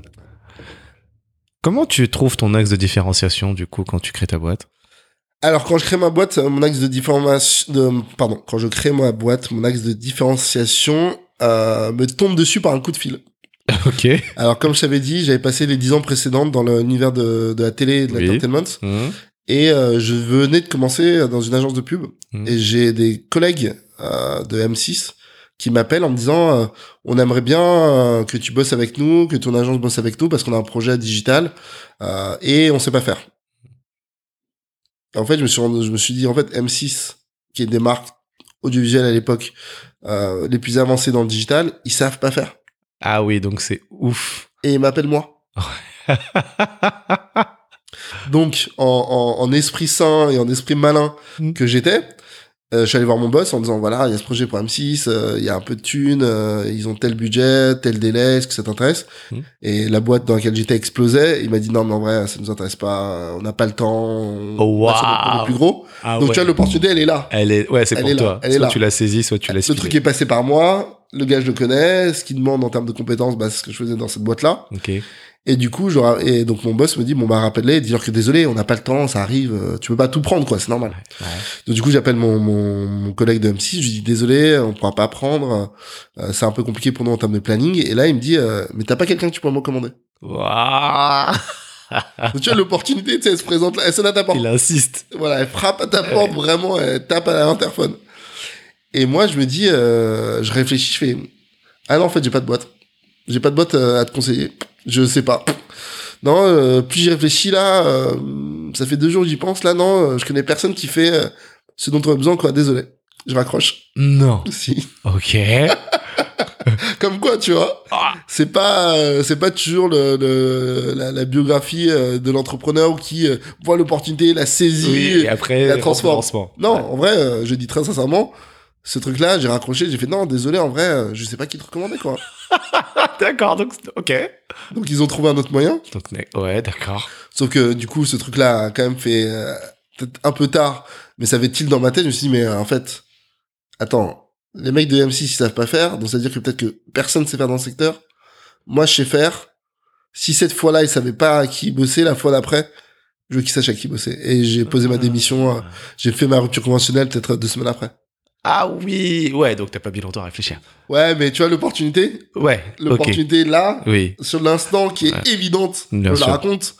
Mec, euh, tu vois, et puis je pense que c'est un truc aussi de, de mindset. C'est-à-dire qu'en fait, j'étais un salarié qui a apporté une opportunité business à son patron. tout à fait. Le patron te dit non, tu veux pas, bah tu dis bon bah vas-y, je retourne à mes dossiers, j'ai deux dossiers à traiter. euh. T'es loyal. voilà, je suis loyal et puis je suis dans mon, je suis dans ma place quoi. T'es dans ta place. Ah ouais, tout à Et fait. en fait, je me suis rendu compte que non, euh, c'est très bien d'être dans ta place euh, tant que c'est bien pour toi, mais si t'as une opportunité qui se présente à toi et que tu sens que tu peux la saisir, même si ça veut dire prendre un risque, démissionner, Ouais. monter une agence alors que t'as pas monté d'agence, monter une, monter une boîte alors que t'as jamais monté une boîte, Ouais. euh, déposer des statuts, etc., bah, peut-être que ça vaut le coup, quoi. Et du coup, ça, cette graine a très vite germé dans ma tête. Ok. Et je suis parti très vite après euh, monter Darwin. Et là, t'as switché. Et là, j'ai switché et j'y suis allé à fond. Tu vois, j'ai rattrapé. Du coup, je me suis dit, non, mais attends, euh, Oh. des opportunités comme ça, je vais pas les rater. Et puis, j'ai j'ai accéléré et, et on est, et j'ai monté la boîte en novembre, mi-novembre, le 18 novembre. Et le 1er décembre, on lançait la première campagne pour Canal+, et bref. Donc, tu vois, On. Donc t'étais même pas tout seul. non, je dis on parce que j'étais tout seul, mais à l'époque, je disais pas que j'étais tout seul. Donc, c'est toujours un on, tu vois. C'est- Voilà, c'est on. Euh, c'était un on qui était moi sur ma table à repasser. Et euh, j'avais des freelances, quoi. J'avais pris quelques freelances Ok. euh, qui m'avaient filé des coups de main, mais la boîte, c'est- et c'est- ça, c'est une anecdote qui est assez marrante que je vais te raconter. Mhm. C'est la boîte, euh, je l'ai montée sur l'envie de faire des trucs, d'accompagner les marques médias à l'époque euh, sur leur communication digitale et social média. Mhm. Et, et le programme que j'adorais à cette époque-là, c'était Bref, la série. Oui, c'est un carton. Lourd. ça. Oh là là. Lourd. Kian Kojandi, euh, Navo et Harry Torgman, Mhm. les trois créateurs et producteurs. Et je me dis, mais ces trucs, c'est lourd, ils sont Ouais. forts sur les réseaux, ça déchire, ils ont tout compris. Je veux bosser pour ces mecs-là. D'accord. Je veux bosser pour ces mecs-là. Donc, je, je, je, je me barre en octobre-novembre euh, et je bosse. Je me dis, tiens, on pourrait faire ça, on pourrait faire ça. Si j'étais eux, je ferais ça, je ferais ça, je ferais ça. Et je vais voir les mecs de Canal avec qui j'avais bossé précédemment. Et ils me disent, c'est cool, euh, mais pas celle-là, cette idée, tu attèges, ok. Ils me disent, maintenant, tu vas voir les producteurs, tu leur montres. Je leur ai montré, j'adorais le truc, je connaissais les épisodes par cœur, j'avais toutes les références. Ok. Et je leur ai montré cette énergie. Et c'était assez marrant parce qu'on était une boîte de mecs de un peu moins de 30 ans. Ouais. Enfin, pardon, on était une boîte. C'était une réunion de gens de moins de 30 ans. Les créateurs de moins de 30 ans, c'était leur premier hit. Moi, je venais de lancer ma boîte. Je comprenais le digital. Donc, il y a eu un espèce d'alignement générationnel aussi. Ouais. De gens qui voulaient faire un truc Mhm. différent et nouveau et frais. Et ils ont vu ça en moi, ils ont vu les idées et ils ont dit vas-y on y va. On peut démarrer quand? J'ai fait bah, dans deux semaines. Mhm. Ils ont regardé Canal. Canal a dit dans deux semaines. Ils m'ont regardé moi. J'ai dit bah ouais dans deux semaines et on a fait un truc de lutte contre le sida. Putain. Donc hyper cool. Ouais. Sauf que j'avais pas monté la boîte. J'avais pas de statut, j'avais pas de compte en banque, j'avais pas fait de devis. Ah ouais, il y avait rien. Il y avait rien. Ouais, il y avait juste l'envie. Fake it until you make it. Fake it so make it, exactement. Donc du coup, euh, à la fin de la réunion, euh, Canal me dit ok c'est cool, euh, fais-nous le devis. Donc je prépare un devis et tout. Il me fait bon bah c'est cool, euh, on te signe le devis, t'y vas. Je fais euh, en fait si vous signez le devis, j'ai besoin de l'argent parce qu'en fait euh, j'ai pas d'argent euh, et qu'il y a des trucs à acheter, il y a de l'achat d'espace et tout. Et euh, en tout cas il y a deux trois bricoles à, à Ah oui, payer. alors que normalement c'est facture minimum 30 jours. Ouais, 30 jours, 60 jours après, limite. Bah oui. Voilà, Ouais. normal. Mais ça, je sais, j'en sais rien. Oui. C'est pas montable, la facturation. Ouais, J'en sais rien. Donc, j'ai leur dit, bon, est-ce qu'on pourrait avoir un acompte? Il me fait, ouais, on peut te faire 30% d'acompte, euh, voilà. ok. voilà. Il me fait, euh, on transfère ça sur quel compte? Je fais, ah, j'ai pas de compte en banque encore parce que j'ai pas les statuts. du coup, tu te retrouves dans une sorte de galère, on t'a signé le client, t'as pas fait le statut, t'as pas fait les comptes en banque, t'as 15 jours pour faire la campagne, et donc du coup, t'es sur le table à repasser. Donc, le 11, c'est moi Ouais. qui fait tout. Je fais tout en génial. parallèle, quoi. Donc je fais tout, tout, tout en parallèle. Mhm. Et un peu comme le tour du monde, quand tu réussis des expériences comme ça, ou quand tu traverses et survis, réussite ou pas réussite, mais quand tu traverses et que tu sors des expériences comme ça, tu sors grandi. Bien sûr. Donc moi, c'est vrai que quand j'ai réussi à faire ce tour de force de euh, bosser sur un des projets euh, audiovisuels les plus cool, je pense de la décennie, Ouais, ouais. euh, faire un truc qui marche en 15 jours, monter la boîte, faire des choses que j'avais jamais faites avant et que ça a plutôt bien marché, Mhm. à la force de l'effort en fait. hein. C'est fait. Vraiment le taf, les longues heures, les courtes nuits, le taf m'a vraiment aidé dans ce contexte-là. Et l'absence de peur, tu vois, trouver des gens pour m'aider quand j'étais en Mhm, galère, demander mhm. et tout, ça fait qu'aujourd'hui, dix ans plus tard, j'ai peur de rien. tu vois, j'ai peur de rien. Ça, c'est un vrai truc. Ok. J'ai peur de rien. Je sais que si tu dis demain, euh, vas-y, il faut que tu sois pilote d'avion dans six semaines, vas-y, on va taffer. On va taffer, c'est possible. On va Mais, taffer. qui- mais déjà, je reviens à la jeunesse de ce que tu as dit qui est hyper intéressant. Tu as dit, je voulais bosser sur ces mecs-là, je me suis mis à leur place, j'ai craché des idées, puis après je suis parti les chercher. Déjà, tu vois, juste ça, mais c'est quand même dingue. Et tu as dit dans un autre podcast, si vous voulez bosser pour Neymar, allez-y. En fait, et Neymar, il est pas si difficile que ça à atteindre. Et, et tu vois, ce mindset, tout le monde ne l'a pas. Et quand même, ça, c'est c'est super fort, quoi. Franchement, euh, enfin, bravo. C'est gentil. Merci. Euh, tes concurrents, c'est qui? Euh, alors les concurrents de Darwin aujourd'hui, on va dire que c'est les grands groupes de communication internationaux. Donc euh, je pense qu'on est de plus en plus euh, positionné maintenant. Publicis euh, Ouais, Publicis, euh, Avas. euh, on est en tout cas là où se positionne, c'est ça. Et puis aussi il y a des, des autres. Il y a une nouvelle génération. En fait, pardon. Je, vais- je vais dire les choses un peu différemment. Je pense que nous, ce qu'on essaye de faire chez MediaMonks, là Mhm. je parle de MediaMonks, donc l'aventure dans laquelle je suis depuis un an, Oui. c'est euh, innover et être la, la nou- le nouveau partenaire des groupes euh, internationaux D'accord. Publicis, Avas, ils ont fait des choses très bien. Et que là, c'est le moment, via la digitalisation, la data, le Ok. contenu, d'avoir des acteurs qui sont nouveaux et qui sont fondamentalement dans leur ADN digitaux. D'accord. Ce que ne sont pas les autres parce qu'ils ont un historique différent. Bien sûr. Donc nous, on est en train de créer euh, une nouvelle génération de d'acteurs de, ce type-là. D'accord. MediaMonks est un des acteurs les plus forts là-dedans. Mhm. À côté de ça, tu as deux autres concurrents. Je dirais, tu as Jellyfish, euh, qui est un autre acteur anglais euh, en lien avec Webedia qui s'est monté là-dessus. Et tu as un autre qui s'appelle Yohan Mr. Jones, Ok. Et je pense qu'il y a vraiment trois acteurs. Tu pourrais, on pourrait nommer aussi EDG, euh, qui est aussi en train de se monter en France. Mais tu as peut-être toute cette nouvelle génération de, de nouveaux groupes digitaux internationaux Oui, qui arrivent avec les crocs et qui disent non, mais en fait, euh, les groupes en place, très bien. Très bien. Ouais. Et nous, on est la nouvelle génération et on arrive et on va tout rafler. Vous êtes des Comtech Ouais, euh, je, je, tu pourrais, on pourrait dire ça. J'ai pas le mot, euh, j'ai pas le mot. euh, Peut-être que je le présenterai au board. euh, je vais, je vais à Amsterdam la semaine prochaine. Peut-être que je soumettrai ce nom-là si t'es ok. bah, Voilà. Mais oui, c'est un, peu ça, quoi. Donc, euh, Ok. tech, euh, média, data, contenu, Mhm. tout combiné avec la vision de, voilà, c'est, c'est comme ça aujourd'hui qu'on va être performant avec les, les acteurs de, de- des 10 ans qui viennent. Et sur le marché, vous tu- vous, vous situez comment, du coup, MediaMonks? Euh, sur le marché international, Ouais. ouais, on est très, bah, on est passé de, en trois, enfin, le groupe MediaMonks a été racheté il y a 3 ans et on est passé en 3 ans de 750 personnes à 6000 personnes. Ouf. Et présent, oui, dans, dans, dans tous les dans continents. 40 pays, euh, 40 40 pays dans le monde, euh, enfin Chine, Chine, Corée, Angleterre, Italie, Espagne, Afrique du Sud, euh, Canada, euh. Brésil, Argentine, enfin D'accord, oui, c'est énorme. it, quoi. C'est énorme. Non, non, non, c'est c'est fat. C'est et c'est ce qui me plaît, tu vois. Ok. L'idée de, de faire 10 ans de- d'entrepreneuriat euh, seul Mhm. et, et de, de de faire évoluer cette aventure-là de vers quelque chose de beaucoup plus gros, Pourquoi plus ambitieux. tu, tu me passes la patte, Ouais. la, la balle, là, pardon. Euh, voilà, pourquoi ce rachat? Bah, pourquoi ce rachat? Alors, on- Nous, on parle de ça comme une fusion. Vois, c'est pas un rachat juste. euh, la vision classique, c'est, c'est moi j'ai investi du coup dans MediaMonks aussi, Ok, donc Ouais. t'as remonté tes par là-haut. exactement. Euh, et la manière dont, dont j'ai fonctionné, comme je te dis depuis depuis le début de ce podcast, c'est que moi je fonctionne par décennie. Oui, Voilà. Donc là, j'arrive à l'échéance de ma décennie euh, d'Erwin, oui. et je me suis posé la question, tu vois, depuis quelques années, euh, de me dire, c'est quoi le next step pour Derwin? Qu'est-ce Ok. où est-ce qu'on va, tu vois? Très bien. on marche bien, on grandit bien, c'est cool. Mais t- le taf de, de, de patron de boîte, c'est aussi de te dire une vision à moyen terme. Ah, bien quoi. sûr. C'est-à-dire que le monde est extrêmement complexe depuis le Covid. Ouais. Donc il y a beaucoup de choses qui sont beaucoup plus incertaines que d'habitude. Mhm. Mais tu as quand même un besoin de dire, OK, où est-ce qu'on va Mhm. Euh, Où est-ce qu'on va Où est-ce que j'emmène mes équipes Quel est le projet pour la prochaine décennie Donc moi, je considère qu'on a, on a réussi le pari de la décennie euh, 2011-2021 de devenir une des meilleures agences d'entertainment du monde. Je Wow. pense que c'est un truc que... Ok, En tout cas, on a des indices qui nous font penser que c'est plutôt bien réussi. ok, La question, c'est qu'est-ce qui arrive après? Tout à fait.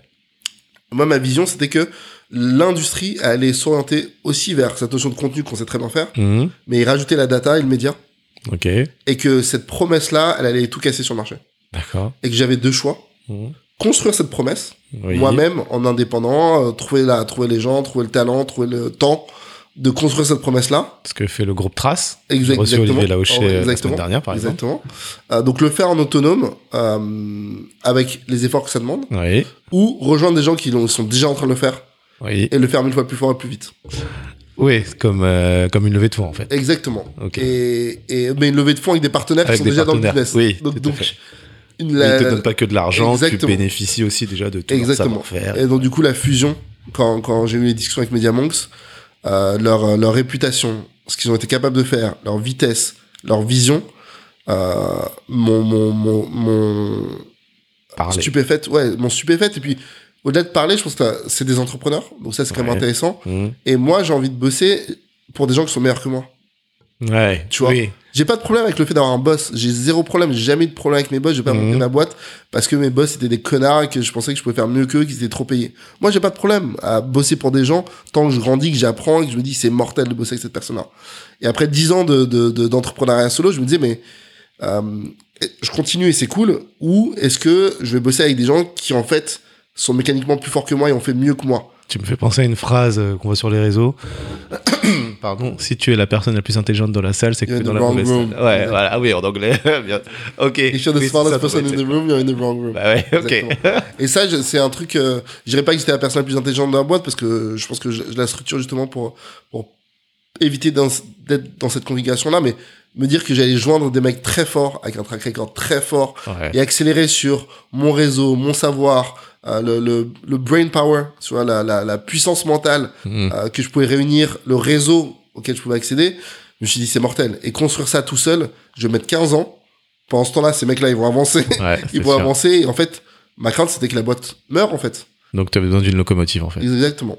Je l'ai été pendant 10 ans, mais je pense que maintenant, vu la taille critique qu'on avait, Oui, il était le temps de passer un, de franchir un deuxième cap. d'accord. Ce deuxième cap, je, le- je le ferai plus fortement euh, avec MediaMonks. Et ça a pas d'impact sur ton autonomie par exemple? Non, zéro.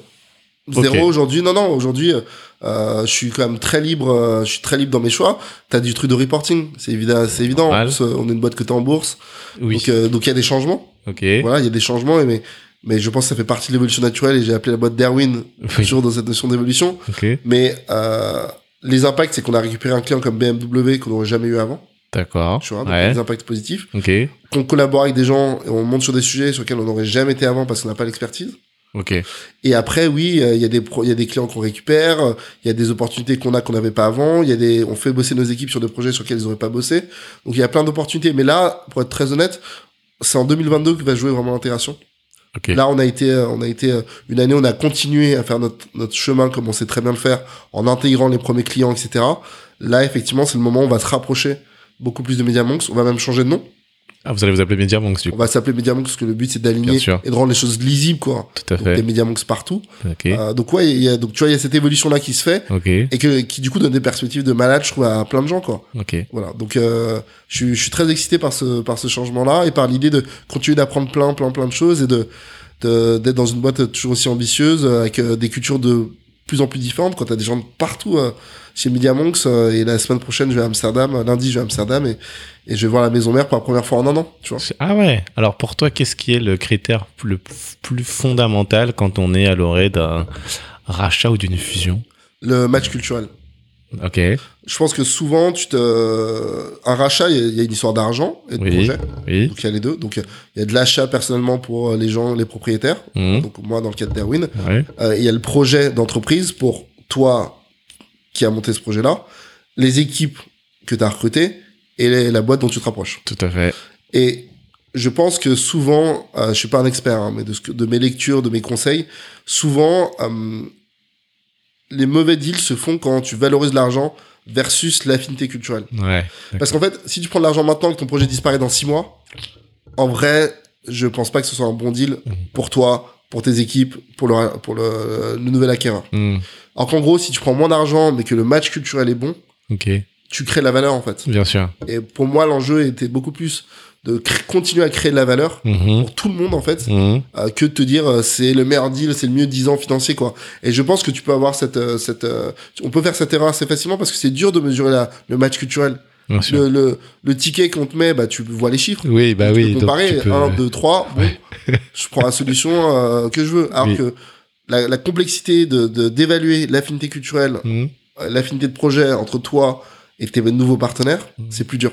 Ok. Et ça, pour moi, c'est fondamental, en fait. Mhm. Ça demande du temps, ça demande de la rencontre, ça demande des échanges, ça demande, tu vois, des, des considérations deep, euh, et ça, c'est fondamental. Et, et- et surtout, ce qui est un peu dur, c'est que quand tu regardes un peu la, euh, l'histoire industrielle de, des acquisitions, des fusions, des rapprochements, euh, et de tout ces- ce, ce secteur du M&A, il y a un projet sur deux, donc il y a une intégration sur deux qui se passe mal. Ah ouais? Ouais. Ah c'est. C'est dur, hein. Énorme. c'est, c'est beaucoup. Ouais. C'est beaucoup. Donc, ce choix-là, en fait, euh, de, du partenaire avec lequel tu vas te marier, Oui, en fait c'est ça. c'est un mariage, il est fondamental, quoi. Donc, euh, donc voilà. Donc, moi, en tout cas, c'est ce que mes conseils m'ont dit, c'est ce que j'ai essayé d'appliquer dans, dans la réflexion que j'ai eue euh, en, en, en rejoignant MediaMonks, c'est de bien choisir cet élément culturel-là, mais tout en ayant conscience que tu vas évoluer, quoi. Bien tu crées sûr. quelque chose de nouveau, donc du coup, euh, tu peux pas être à l'image de ce que t'étais hier. Tu Et, et, euh, comment tu l'annonces à tes collaborateurs? Ah, ça, c'était hyper compliqué. C'était hyper compliqué, pourquoi? Parce que c'était il y a un an, euh, l'été 2020, et qu'on était en plein Covid, quand, en fait. Mhm.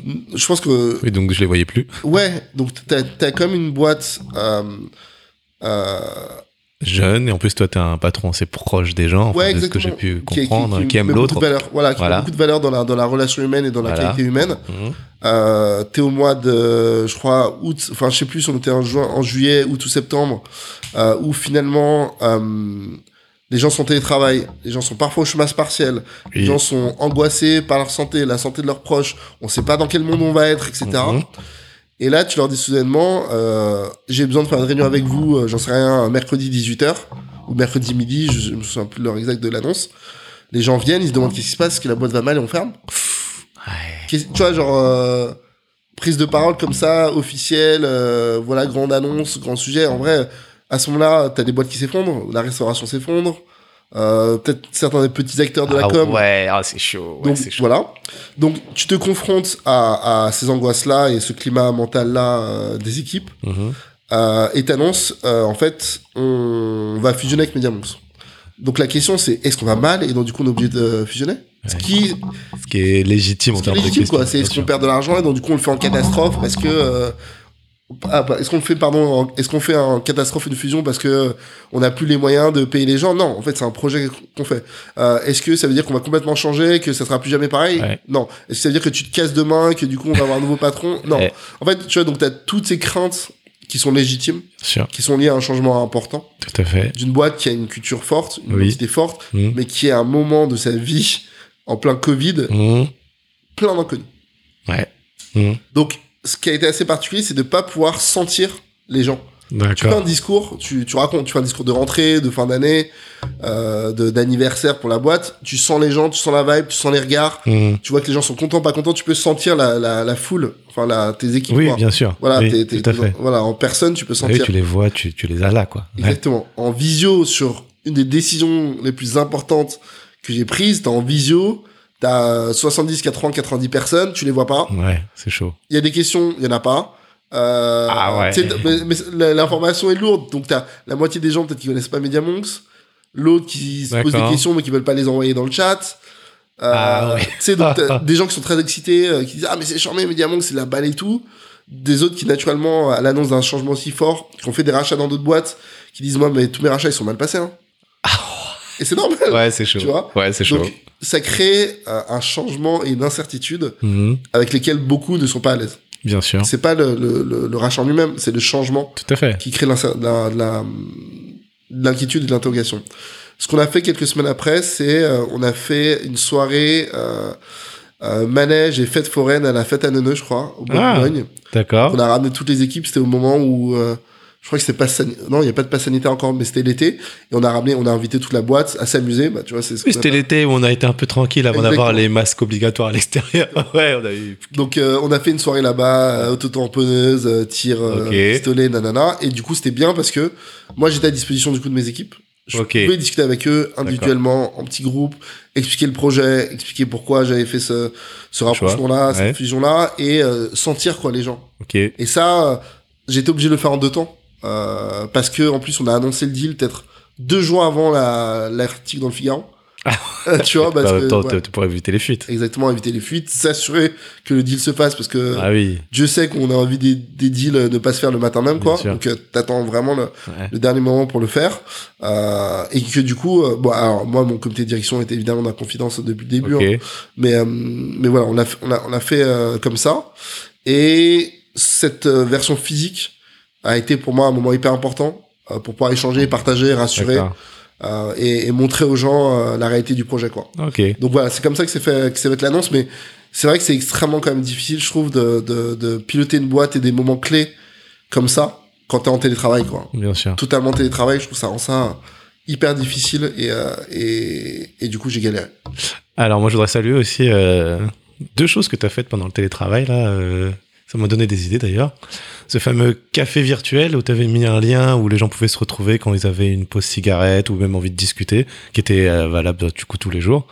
Et puis surtout j'avais lu, j'avais lu un article une boîte qui faisait ça, mais nous on l'a pas mis en place. Je me dis la prochaine peut-être qu'on le fera. C'était un coach à disposition des équipes où ils pouvaient partager euh, leurs galères personnelles ou pro en tout cas parce que oui comme tu dis il y a certes la santé physique mais la santé mentale si tu vois pas tes équipes ben tu la sens pas en fait ou du moins tu ne l'observes pas voilà donc je voulais saluer ça entre parenthèses C'est gentil. Euh, C'est gentil, je pense qu'il y y a un truc qui, je pense, a, a été particulier dans ce, dans ce moment de Covid, c'est la, et c'est bien, mais c'est la prise de conscience de l'impact de la charge mentale ouais pour chacun, Hmm. quel que, que tu sois un parent, euh, un, célibataire, que tu des gens à charge ou pas. Euh, et le mélange des genres qui s'est Ouais. fait entre pro et perso, l'inquiétude pour les tiens, l'inquiétude pour toi-même, l'inquiétude pour le monde. Tu vois, donc il y a quand même des niveaux d'inquiétude euh, réels et concrets qui nous sont tombés dessus, Hmm. qui est complètement euh, aberrant, quoi. Et, et l'idée de mettre à disposition de, de, de tes équipes euh, quelqu'un qui est euh, en capacité de les écouter, de les accompagner, c'est ça a été fondamental. Donc, moi, ce que je trouve intéressant, c'est de multiplier les leviers, quoi. C'est-à-dire il y a des gens qui s'intéressent, qui sont OK pour parler à un coach extérieur qui les connaît pas et dévoiler des trucs très intimes sur eux. tout à fait j'ai peur de la mort. Euh, tu vois, c'est des trucs hyper Oui. intimes euh, ouais qui limite sont même pas dans le cadre du professionnel. Non. Quoi. Je sais pas si t'as envie de dire à ton manager. Non, bah, Tu vois, et, et je sais même pas si en tant que salarié t'as envie de dire ça à ton manager. tout Donc, à fait l'idée d'avoir et ni même à ton RH qui a Ah, euh, oui. prou ton âge. bien sûr Voilà, donc l'idée d'avoir un partenaire extérieur à disposition pour nous ça a été important de le faire. Hmm. Aussi euh, parce que au niveau professionnel les gens se disaient mais en fait je sais plus comment je sais plus comment m'y prendre en fait mes journées sont tellement bizarres euh, je peux pas sortir que professionnellement j'ai besoin juste de quelqu'un pour me dire ok comment est-ce que je reprends un, un, un système de fonctionnement euh, opérationnel quoi? Comment je reboot? Tout à fait Voilà. ouais, ouais. et de l'autre côté t'avais des gens qui disaient juste mais en fait euh, moi moi le taf j'aime bien mais ce que j'aime le plus c'est C'est les autres. mes gars. oui. Tu vois, c'est ma la- team, Bien sûr. exactement. Et ça, je l'ai perdu. Et donc, c'était pas tant euh, euh, la charge mentale, les problématiques euh, euh, internes, psychologiques qui, qui manquaient à une partie des gens. Mhm. Mais c'était le, mais juste, on peut pas se parler. Tu vois, euh, la discussion random que tu fais, euh, machine à café parce que le mec il a un t-shirt Batman, Bien sûr. tu la perds, tu, la perds, perds. ce truc-là et du Ouais. coup, tes journées sont pas, pas les mêmes, ton kiff euh, Mhm. est, est- est pas le même. Ton, on est des animaux sociaux, quoi, les, Ouais, les on a humains. un instinct grégaire. Voilà, on a un instinct grégaire, on a besoin de se rapprocher. Donc, du coup, le fait que ça, ça disparaisse, ça a été, ça a été vraiment hyper dur. Et puis, évidemment, le contexte dans lequel t'es, quoi. Si t'es euh, dans une chambre de bonne euh, à Paris, euh, si t'es monté de Narbonne à Paris pendant six mois, que tu te retrouves tout seul, tu te dis que tu vas passer six mois à Paris à faire la fête, et que finalement t'es dans la chambre de bonne pendant six mois, Ouais. Aucun intérêt pareil. franchement, et puis, Et puis t'as life, cher. quoi. Plus, ouais, en fait, t'as plus de dur. vie. t'es- Ouais, Ouais, non, mais difficile, quoi. Donc, tu dis t'as ça, t'as les gens qui avaient un enfant, deux enfants, trois enfants, compliqué de ouf, euh, les écoles fermées, euh, pression du taf, pression de la famille, euh, des gens malades, enfin vraiment, Ah, les, les, les cas de figure étaient, étaient hyper compliqués. Puis même, tu vois, des, des choses simples comme j'ai pas internet chez moi. tu vois, on parle Ouais. de fracture numérique encore. Oui. Oui. Tu vois, il y a quand même, on dit euh, passe euh, Covid, euh, l'application et tout. T'as encore de la fracture numérique en fait Ouais. en France. Oui, tout et le monde ça, n'a pas la on considère débit, tout le monde n'a pas la fibre chez lui, tu vois. Ça, c'est clair. Ouais, oui, oui, et on n'y pense même plus parce que ça nous paraît normal. Alors qu'en fait, non, non, bah oui. Quel est le meilleur conse- conseil que tu aies reçu jusqu'à présent, Walid? Hmm, c'est une bonne question. Euh,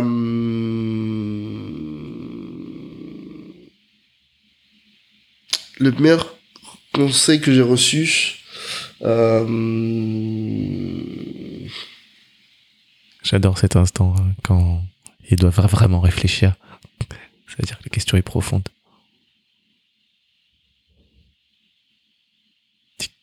En fait, c'est marrant, je pense que cette- la réponse varie dans, dans le, en fonction du mood dans lequel je le suis. mais je pense que le.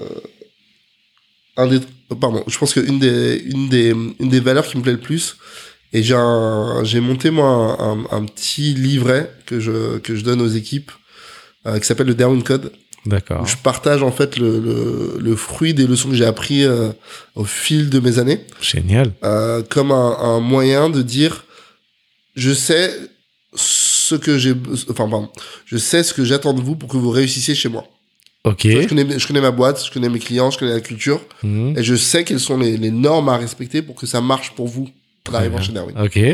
du coup je vous le donne au jour 1 Ok. Ça fait histoire partie que ça marche l'onboarding. exactement du coup j'ai mis dedans tout ce auquel je crois et tout ce que tu as besoin d'appliquer chez nous pour que ça fonctionne Hum. c'est vrai pour nous c'est peut-être pas vrai pour la boîte d'à côté Mais c'est lié à ta valeur, lié à ton organisation, lié à ta culture formelle ou informelle. Mhm. Mais moi, j'ai déf- j'ai défini, j'ai normé ça dans ce que j'appelle les valeurs de Darwin et qui sont à respecter. Mhm. Et dedans, il y a un des éléments, je pense, qui est intéressant, c'est euh, adapt or die, qui est un peu dur, parce que le die est- est- peut être perçu comme très dur, mais je pense que le, le, la, la, la réactivité Mhm. euh, est un élément hyper important qu'on sous-estime. Je pense qu'en tant qu'entrepreneur, on parle beaucoup de stratégie. Tu vois, d'une vision à long terme, j'en ai parlé même moi-même, d'une vision à 5 ans, 10 ans. Mhm. Je pense que c'est fondamental d'avoir cette vision-là, mais d'avoir conscience qu'en fait, ton chemin n'est jamais celui que tu as prédéfini Bien sûr. et que tu dois passer ton temps en permanence à réajuster. Tout à fait. Et je pense qu'on attend souvent euh, de, de- du manager, du leader, d'avoir une vision claire, de savoir exactement quelle va être la ligne à suivre. C'est pas possible. C'est impossible. Mais oui. C'est impossible. Et on passe notre temps à s'adapter à des conditions qui changent, à des gens qui partent, Mhm. à des lois qui changent, à des clients qui changent d'avis, à un contexte concurrentiel qui évolue, Mhm. à des besoins qui évoluent, à des consommateurs qui évoluent en permanence. Ce qui fait qu'en fait, le chemin, c'est pas une ligne droite, c'est genre un espèce de gribouillis Mhm. d'enfants Bien sûr. dans tous les sens. euh, C'est un peu le labyrinthe, quoi. Mhm. Sauf que tu vas aller dans une direction. Ouais. Voilà, donc c'est un labyrinthe qui va dans une direction donnée. Mhm. Euh, donc cap sur l'est quoi. Euh, et donc du coup, je pense que le, le, le sujet d'accepter que tu t'adaptes et que les choses changent, c'est un truc que je trouve hyper important à garder en tête en permanence, Ok. qui rejoint le nom de la boîte. Oui. Darwin, c'est sur la notion d'adaptation Ouais. et sur l'évolution permanente quoi. Et et il y a, il y a une corrélation à ça que j'aime bien, qui, qui, qui peut être intéressante aussi pour les gens qui, qui ont des respons- responsabilités et donc du coup du doute, Mhm. parce que quand tu as une responsabilité, ce que tu fais a de l'impact sur les gens, sur le Exactement. business, sur, euh, sur l'environnement, sur mille choses, quoi, sur toi-même. Et une des phrases que j'aime bien, c'est euh, une euh, pas de décision, c'est pire qu'une euh, pas de décision, c'est pire que la mauvaise décision. Parce qu'on a tendance, et moi-même, à hésiter. tu vois, à hésiter, à attendre, à vouloir euh, toutes les informations Ah oui. maximales. Oui. Et en fait, ce temps perdu Mm. est potentiellement pire Que le fait d'avoir pris une mauvaise décision et de pouvoir la corriger et très la vite. corriger. Ouais. Ouais, c'est vrai. Donc ça, je- c'est un truc que j'aime bien, qui me correspond parce que je parle vite, j'aime aller vite, je pense que le monde va vite, je suis dans une boîte qui va vite. Ouais. Euh, et du coup, ça, me- ça me plaît bien cette notion de de- d'adopter ce, ce schéma-là, quoi, de s'adapter en permanence euh, et de et de corriger en permanence, quoi, et de, de dire que c'est la norme. Ça, c'est la norme en fait. Adapt or die. Merci. On arrive sur le bilan de d'Erwin. Et il y a une question que j'aime bien poser à tous les patrons de boîte que je reçois ici. Qu'est-ce qu'un bon directeur général? C'est un nouveau poste pour moi. Ça fait un an que je suis directeur général. J'étais président avant et avec euh, la fusion, je suis devenu directeur général. Je pense qu'un bon directeur général, c'est quelqu'un qui euh, déjà s'entoure bien. Je pense que c'est fondamental. Je pense que c'est fondamental de bien s'entourer, c'est clair. Je pense que c'est quelqu'un qui euh, est- reste accessible et qui est en prise avec le réel. Je pense que t'as un, un directeur général dans une tour, déconnecté du réel, en fait, euh, tu risques d'aller dans le mur. Donc je pense que tu as besoin d'être en prise avec le réel et donc accessible. Accessible pour tes équipes, pour les clients, euh, pour le marché. Donc ça, Mhm. pour moi, c'est hyper important. Euh, je pense que c'est quelqu'un qui a une vision claire aussi. Je pense que t'as un, t'as un capitaine de navire. Donc en gros, euh, le capitaine de na- navire, il sait dans quelle direction on va, quoi. Donc c'est cap vers l'est Mhm. cap vers l'est quoi et on y va et c'est pas forcément toi qui tiens le volant Mhm. mais tu donnes le cap et ça c'est important et tu corriges quand quand quand, quand tu vas pas dans le bon cap euh, je pense qu'un directeur général aussi je pense qu'il y a une notion de justement de transversalité tu vois je pense qu'un directeur pour moi en tout cas un directeur général c'est quelqu'un qui est généraliste ça va avec le titre Ok. qui est qui est capable de comprendre l'ensemble des problématiques sans être expert Bien aussi sûr. expert que Ouais. l'ensemble de ses généraux Pour pouvoir parler avec toutes les ressources. Exactement, parler et comprendre surtout. Tu vois, euh, pas forcément parler, mais écouter, Mhm. même plus. Euh, écouter et euh, aider à résoudre.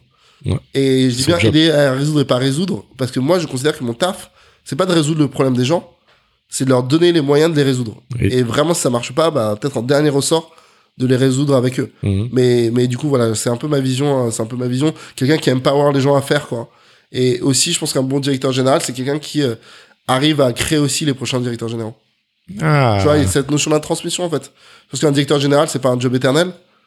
Et je pense que si tu veux grandir et faire grandir, enfin, si tu veux grandir, il faut faire grandir, en fait. Tout à fait. Voilà. Donc, euh, il y a aussi cette notion de transmission que je pense euh, importante. Et après, il y a un dernier élément qui est hyper important pour moi, que je dis souvent.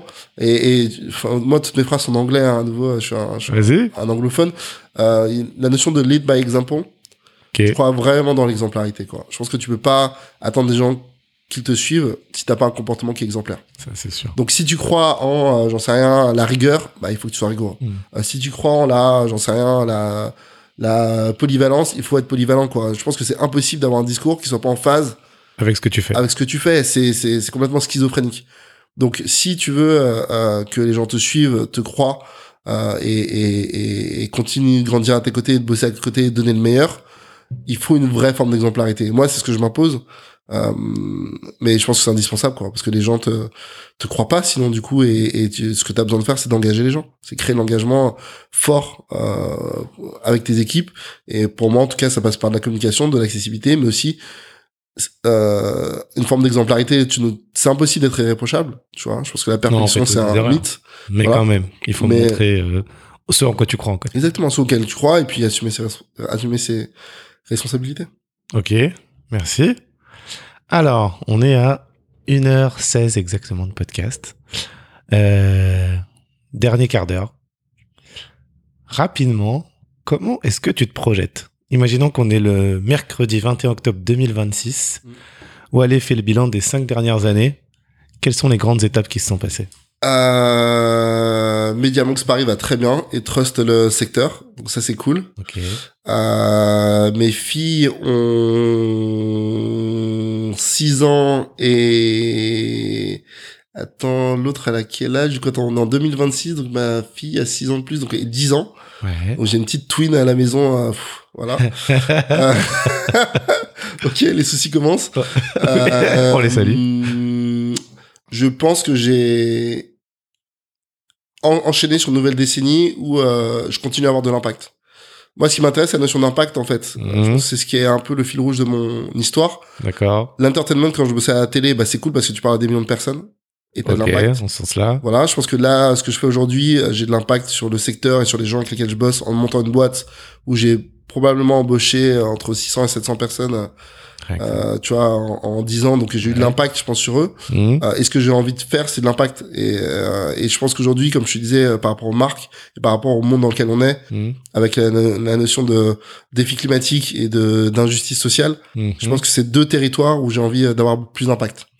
Comment Voilà, euh, par exemple. de Ça passe par Darwin, tu vois, par les travaux qu'on fait. D'accord. Mais je pense qu'il y a d'autres manières aussi d'avoir de l'impact euh, qui sont pas d'actualité pour moi aujourd'hui, mais qui, qui dans cinq ans seront, seront peut-être mes sujets.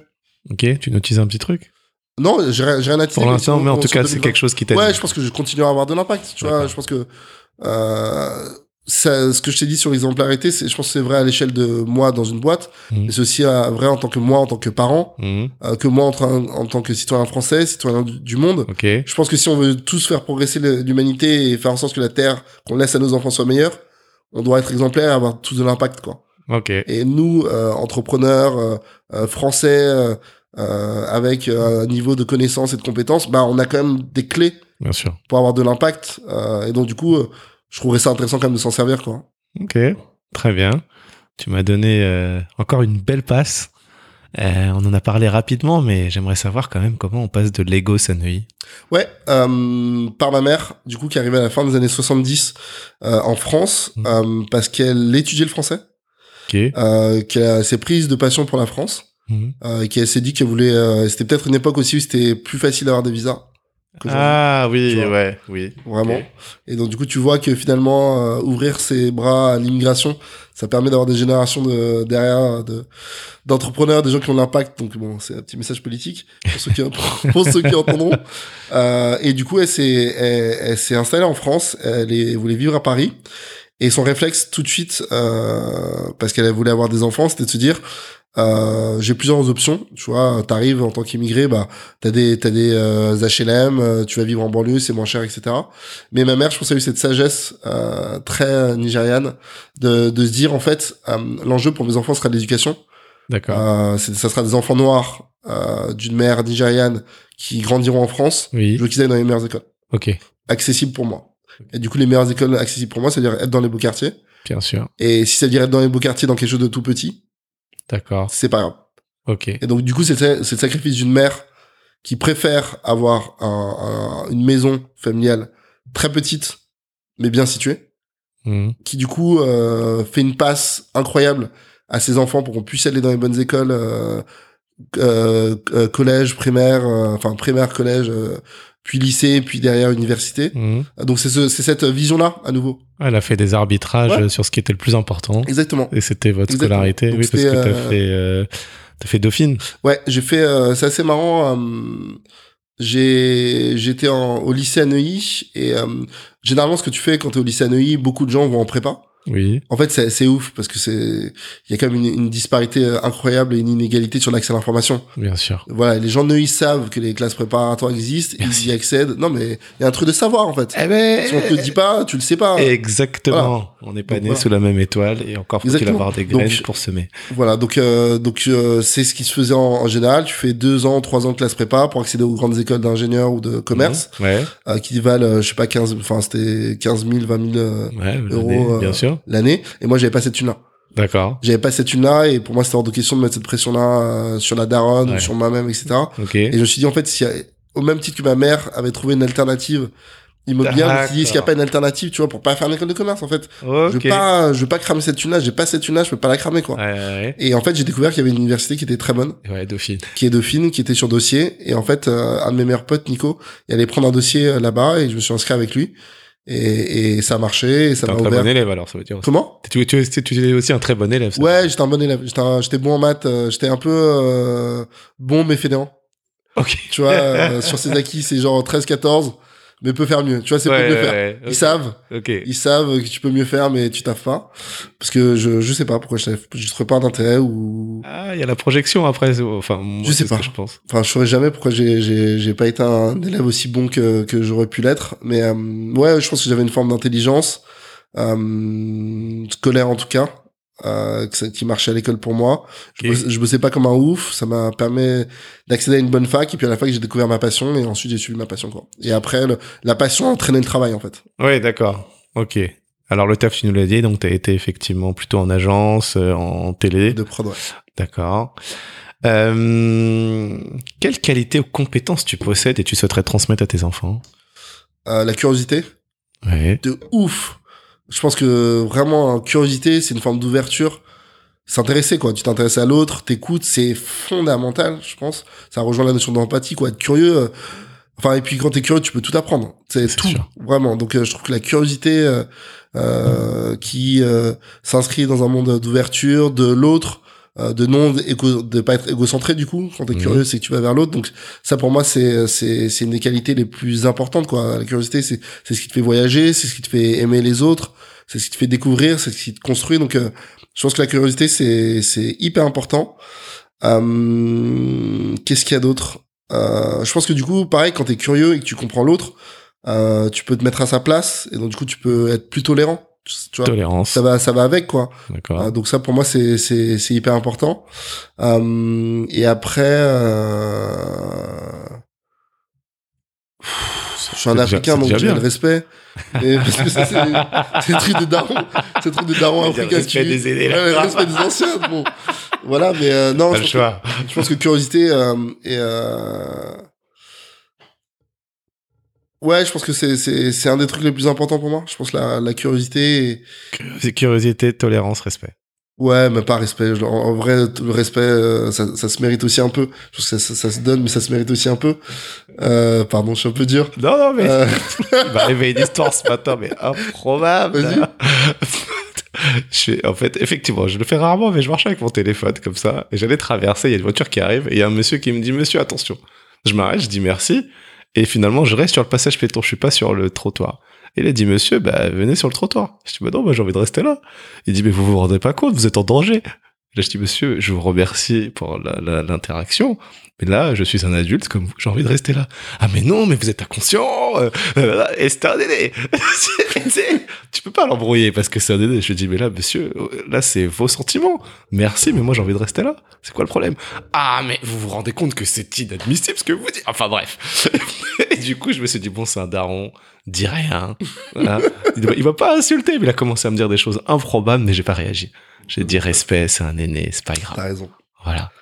Euh, non, je, je resterai sur euh, curiosité et tolérance, je pense. C'est bien. Si tu ne devais lire qu'un seul livre pour le restant de tes jours, ce serait lequel? Waouh euh, Un seul livre pour le restant de mes jours. Euh... Ah, c'est une, très bonne question, ça. Euh... Je peux tricher? Non, moi, je tu vas prendrai, m'en donner, tu vas m'en donner deux. non, mais je prendrai un journal. Ah, tu vois, ouais. parce qu'il il se met à jour Ouais. tous les jours. Ok. Et du coup, euh, je, je, je, je crois, enfin, je m'ennuierais tellement vite à avoir un seul livre, je pense. On Donc, euh, c'est un mec presse, créatif, hein, regardez. tu vois, la presse, je prendrais un titre de presse. Je prendrais, tu vois, je prendrais le courrier international. Est- Courrier international, je trouve ça mortel. Curiosité, t'apprends des choses sur le monde entier. Ça te permet de relativiser. Euh, je, je prendrais un abonnement au courrier international, du coup, si je devais lire qu'un qu'un livre. Ah, il est bon, c'est bon. J'adore. Comment tu fais pour te challenger? Euh, comment je fais pour me challenger? Euh, bah, J'ai ma boucle des 10 ans, qui est pas mal. Ouais, ça c'est Ça, c'est vrai. pas mal. Ouais. Euh, je m'entoure de gens qui sont talentueux. Euh, je lis beaucoup. Tu vois, en fait, il y a tellement de choses qui se font qui sont bonnes où je me dis mais putain ça déchire, il faut que je l'applique. Tu vois, donc euh, je beaucoup de veille et multisectorielle et multilinguistique, pareil. Tu vois, ma veille est pas que en anglais, que en français. Ouais, ça c'est oui, ça t'ouvre ça, ça t'ouvre forcément l'esprit, tu t'oxygènes de d'ailleurs et ça c'est vrai que c'est hyper important C'est quand même. indispensable. Ne serait-ce que pour aller chercher de la- des idées, de la créativité. Bien sûr, bien sûr. Ça... Ouais. Et puis comme tout le monde cherche dans un petit le même coin, Oui. tu vas produire les mêmes choses. Alors qu'en gros, si tu, si tu fais un pas de côté ou deux, donc voilà. Donc euh, l'idée de, de, de t'ouvrir à ça, c'est c'est hyper important. Euh, et pour me challenger, qu'est-ce que je fais? Bah en fait, le j'écoute aussi les autres, quoi. Tu vois, genre euh, les envies, les projets des autres. Euh, c'est important et j'essaie de rencontrer plein de gens aussi différents tu vois donc euh, être dans des réseaux euh, accepter des invitations à des podcasts être, dans des merci. réseaux, être dans des réseaux de gens qui font des choses euh, très différentes mais à haut niveau je Oui. trouve que c'est ça que je- je- moi je m'en fous de, de ton parcours et quoi ce qui m'intéresse c'est ce que tu fais aujourd'hui est-ce que c'est à bon niveau? Ouais. et je trouve que j'apprends beaucoup de gens euh, qui ont un bon niveau quoi et, Ok. tu sais, on dit souvent que t'es la somme de, de des cinq personnes que Ouais, tu fréquentes le plus Ouais. donc du coup j'essaie de de- d'avoir des cinq personnes euh, À, bon, De à haut niveau. Ok. Un invité que je devrais inviter Euh, ouais, euh, Gallo Diallo de Ah, Smile de Conseil. Smile. Ouais, il est bien, il est fort. J'ai rencontré il y a pas longtemps, euh, je le trouve bien. Mais je Ah. devrais inviter, euh, je crois que c'est son associé. hein, euh. Ils sont trois, je crois, associés. Ouais, ouais, ouais. ouais, Voilà, ouais. mais son bon smile, je le trouve bien. Je- Ouais. Il a 10 ans de moins que moi et, et je le trouve fort et je le félicite et j'envoie toute la force euh, pour le bon taf qu'il fait. Donc vraiment, euh, c'est un, c'est un très bon gars. Euh, qui d'autre tu pourrais inviter? Bah, euh, invite les mecs de, invite le clan Bakang, les mecs de Lucky Ah oui, oui, parce oui. que, ah, parce que l'histoire, en fait, l'histoire qui est intéressante, c'est que les Bakang là, c'est une fratrie Ouais. de mecs excellents. Bah, bien sûr. Et du coup, c'est pas juste euh, les deux, Dicom et Bakang. Ah non, qu'on voit ton beaucoup. J qui a fait Afro Stream, Voilà. euh, sûr. Franchement, moi, je serais très intéressé par comprendre euh, le clan et, et les darons Bakang parce qu'ils ont produit une fratrie de très haut niveau Oui. et je trouve que c'est pas un hasard quoi. Ouais. Donc il y a quelque, quelque chose, il y, y a un ingrédient dans l'éducation que qu'ont su ces gens-là que je trouve euh, que je trouve intéressant. Euh, qui d'autre tu pourrais intéresser qui serait euh, hyper cool dans mon secteur ou ailleurs. Euh, bon, je t'enverrai des noms, mais moi j'aime bien Emmanuel Anjambé qui est euh, directeur Ah, général de connais pas. 65DB. D'accord. Euh, qui est une agence euh, qui a un profil aussi euh, hyper intéressant parce qu'il vient pas du tout du secteur et il allait très vite. Euh, je l'aime bien aussi. Je connais pas ça, ça m'intéresse. Euh, putain, qui je- Non, mais ça, c'est bien. Déjà, je connais pas. Ouais, mais j'aimerais bien des meufs parce qu'en vrai. euh, oui, j'allais dire Genre, merci. Voilà. pour- oui. Voilà, genre, euh, euh, je pourrais t'envoyer la meuf de Fupo, les. euh, J'ai oublié son prénom, mais qui sont les euh, les, les culottes hygiéniques, qui a un secteur que je connais pas du tout, mais je trouve ça génial de lancer, là-dedans. Ah, c'est génial. Ça. Euh, voilà. Ah ouais. Ok, super. Merci. Dernière question. Non, deux dernières questions. Ah ouais, attends, j'en j'en oublie une, j'ai oublié son prénom. Il faut que tu invites aussi la, la fondatrice de l'association Afro Gameuse, Hein? qui euh, milite pour la représentation des femmes et des femmes euh, racisées dans le jeu vidéo. Putain, Afro Gameuse. Ouais, elle vient de rentrer chez Ubisoft, euh, et c'est chouette. Ah, d'accord. On va rencontrer Michael alors, obligatoire. Ok. Euh, alors, hein, j'hésite avec l'ordre. Je vais commencer. Est-ce qu'il y a une question que je t'ai pas posée à laquelle tu as envie de répondre? Euh, Est-ce que je suis content d'être là ce matin? Est-ce que tu es content d'être là ce matin? Je suis très content. Franchement, il y avait des une petite viennoise euh, au Nutella ce matin qui m'a accueilli à, à 10h05 qui était, était très très bien. Et j'adore les bonnes rencontres. Et c'est une belle rencontre, Alec. Donc Ah je suis, bah, je merci suis vraiment beaucoup. euh, content d'avoir euh, de t'avoir vu ce matin. euh, et, et je trouve qu'il y a hum, quelque chose qui est quasiment thérapeutique dans le podcast que j'apprécie beaucoup. Mhm. Ça te fait réfléchir, que t'aies les questions avant ou pas. Je trouve qu'il y a un échange qui te fait réfléchir. Euh, parce que tu sais qu'en plus ce que tu dis a une portée et de l'enjeu. Et je trouve ça vraiment mon format préféré en fait d'interaction euh, journalistique, on va dire, euh, ou presse, ou en tout cas euh, en termes de communication. Je trouve que le podcast c'est un super format qui prend le temps, Ouais, euh, où tu déformes pas la parole. Alors tu peux monter, etc. Mais pas de montage. mais en tout cas la parole est est, est plutôt proche de ce qui est dit. C'est pas des écrits rapportés. Tout à fait. réédité, euh, voilà. Euh, et je trouve ça bien, quoi. Je trouve que tu sens la chaleur du propos. Je trouve c'est un, un super exercice qui prend le temps aussi, C'est important. qui est dans le temps long. Mhm. Euh, et je trouve ça hyper... Et puis qui dure, en fait. Pareil, l'accessibilité du podcast, il est long. euh, C'est ça. il est long, il est disponible, euh, il est disponible longtemps. Donc, euh, voilà, j'adore. Vraiment, c'est, c'est un, un format de, d'interview que j'ai commencé il y a deux ans. Je crois que j'ai peut-être donné mon premier podcast pendant le confinement, je pense, donc il y a un an et demi. d'accord. Parce qu'à un moment, c'était, c'était, c'était aussi euh, ce que ça a créé. Je pense qu'il y a l'accélération des podcasts Ah oui, avec ça, le confinement. Ouais. Et, euh, et j'adore. Je trouve que c'est un super format. euh, donc, euh, je te félicite et Merci je beaucoup. fortement pour, pour la suite. Et merci d'être venu, on ton se connaissait pas. Dernière question. si tu devais créer un slogan pour ta vie, ce serait quoi? Ouais, ça serait. Un- je pense que la dernière phrase que j'ai dans mon One Con, c'est Have fun, it's only entertainment. C'est joli ça. Eh bien écoute, je te remercie beaucoup. Moi aussi j'ai vraiment apprécié ce moment. C'était hyper sympa. Et euh, j'ai appris aussi beaucoup beaucoup de choses. Euh, notamment le adapt or die. Merci beaucoup, Alec. Merci.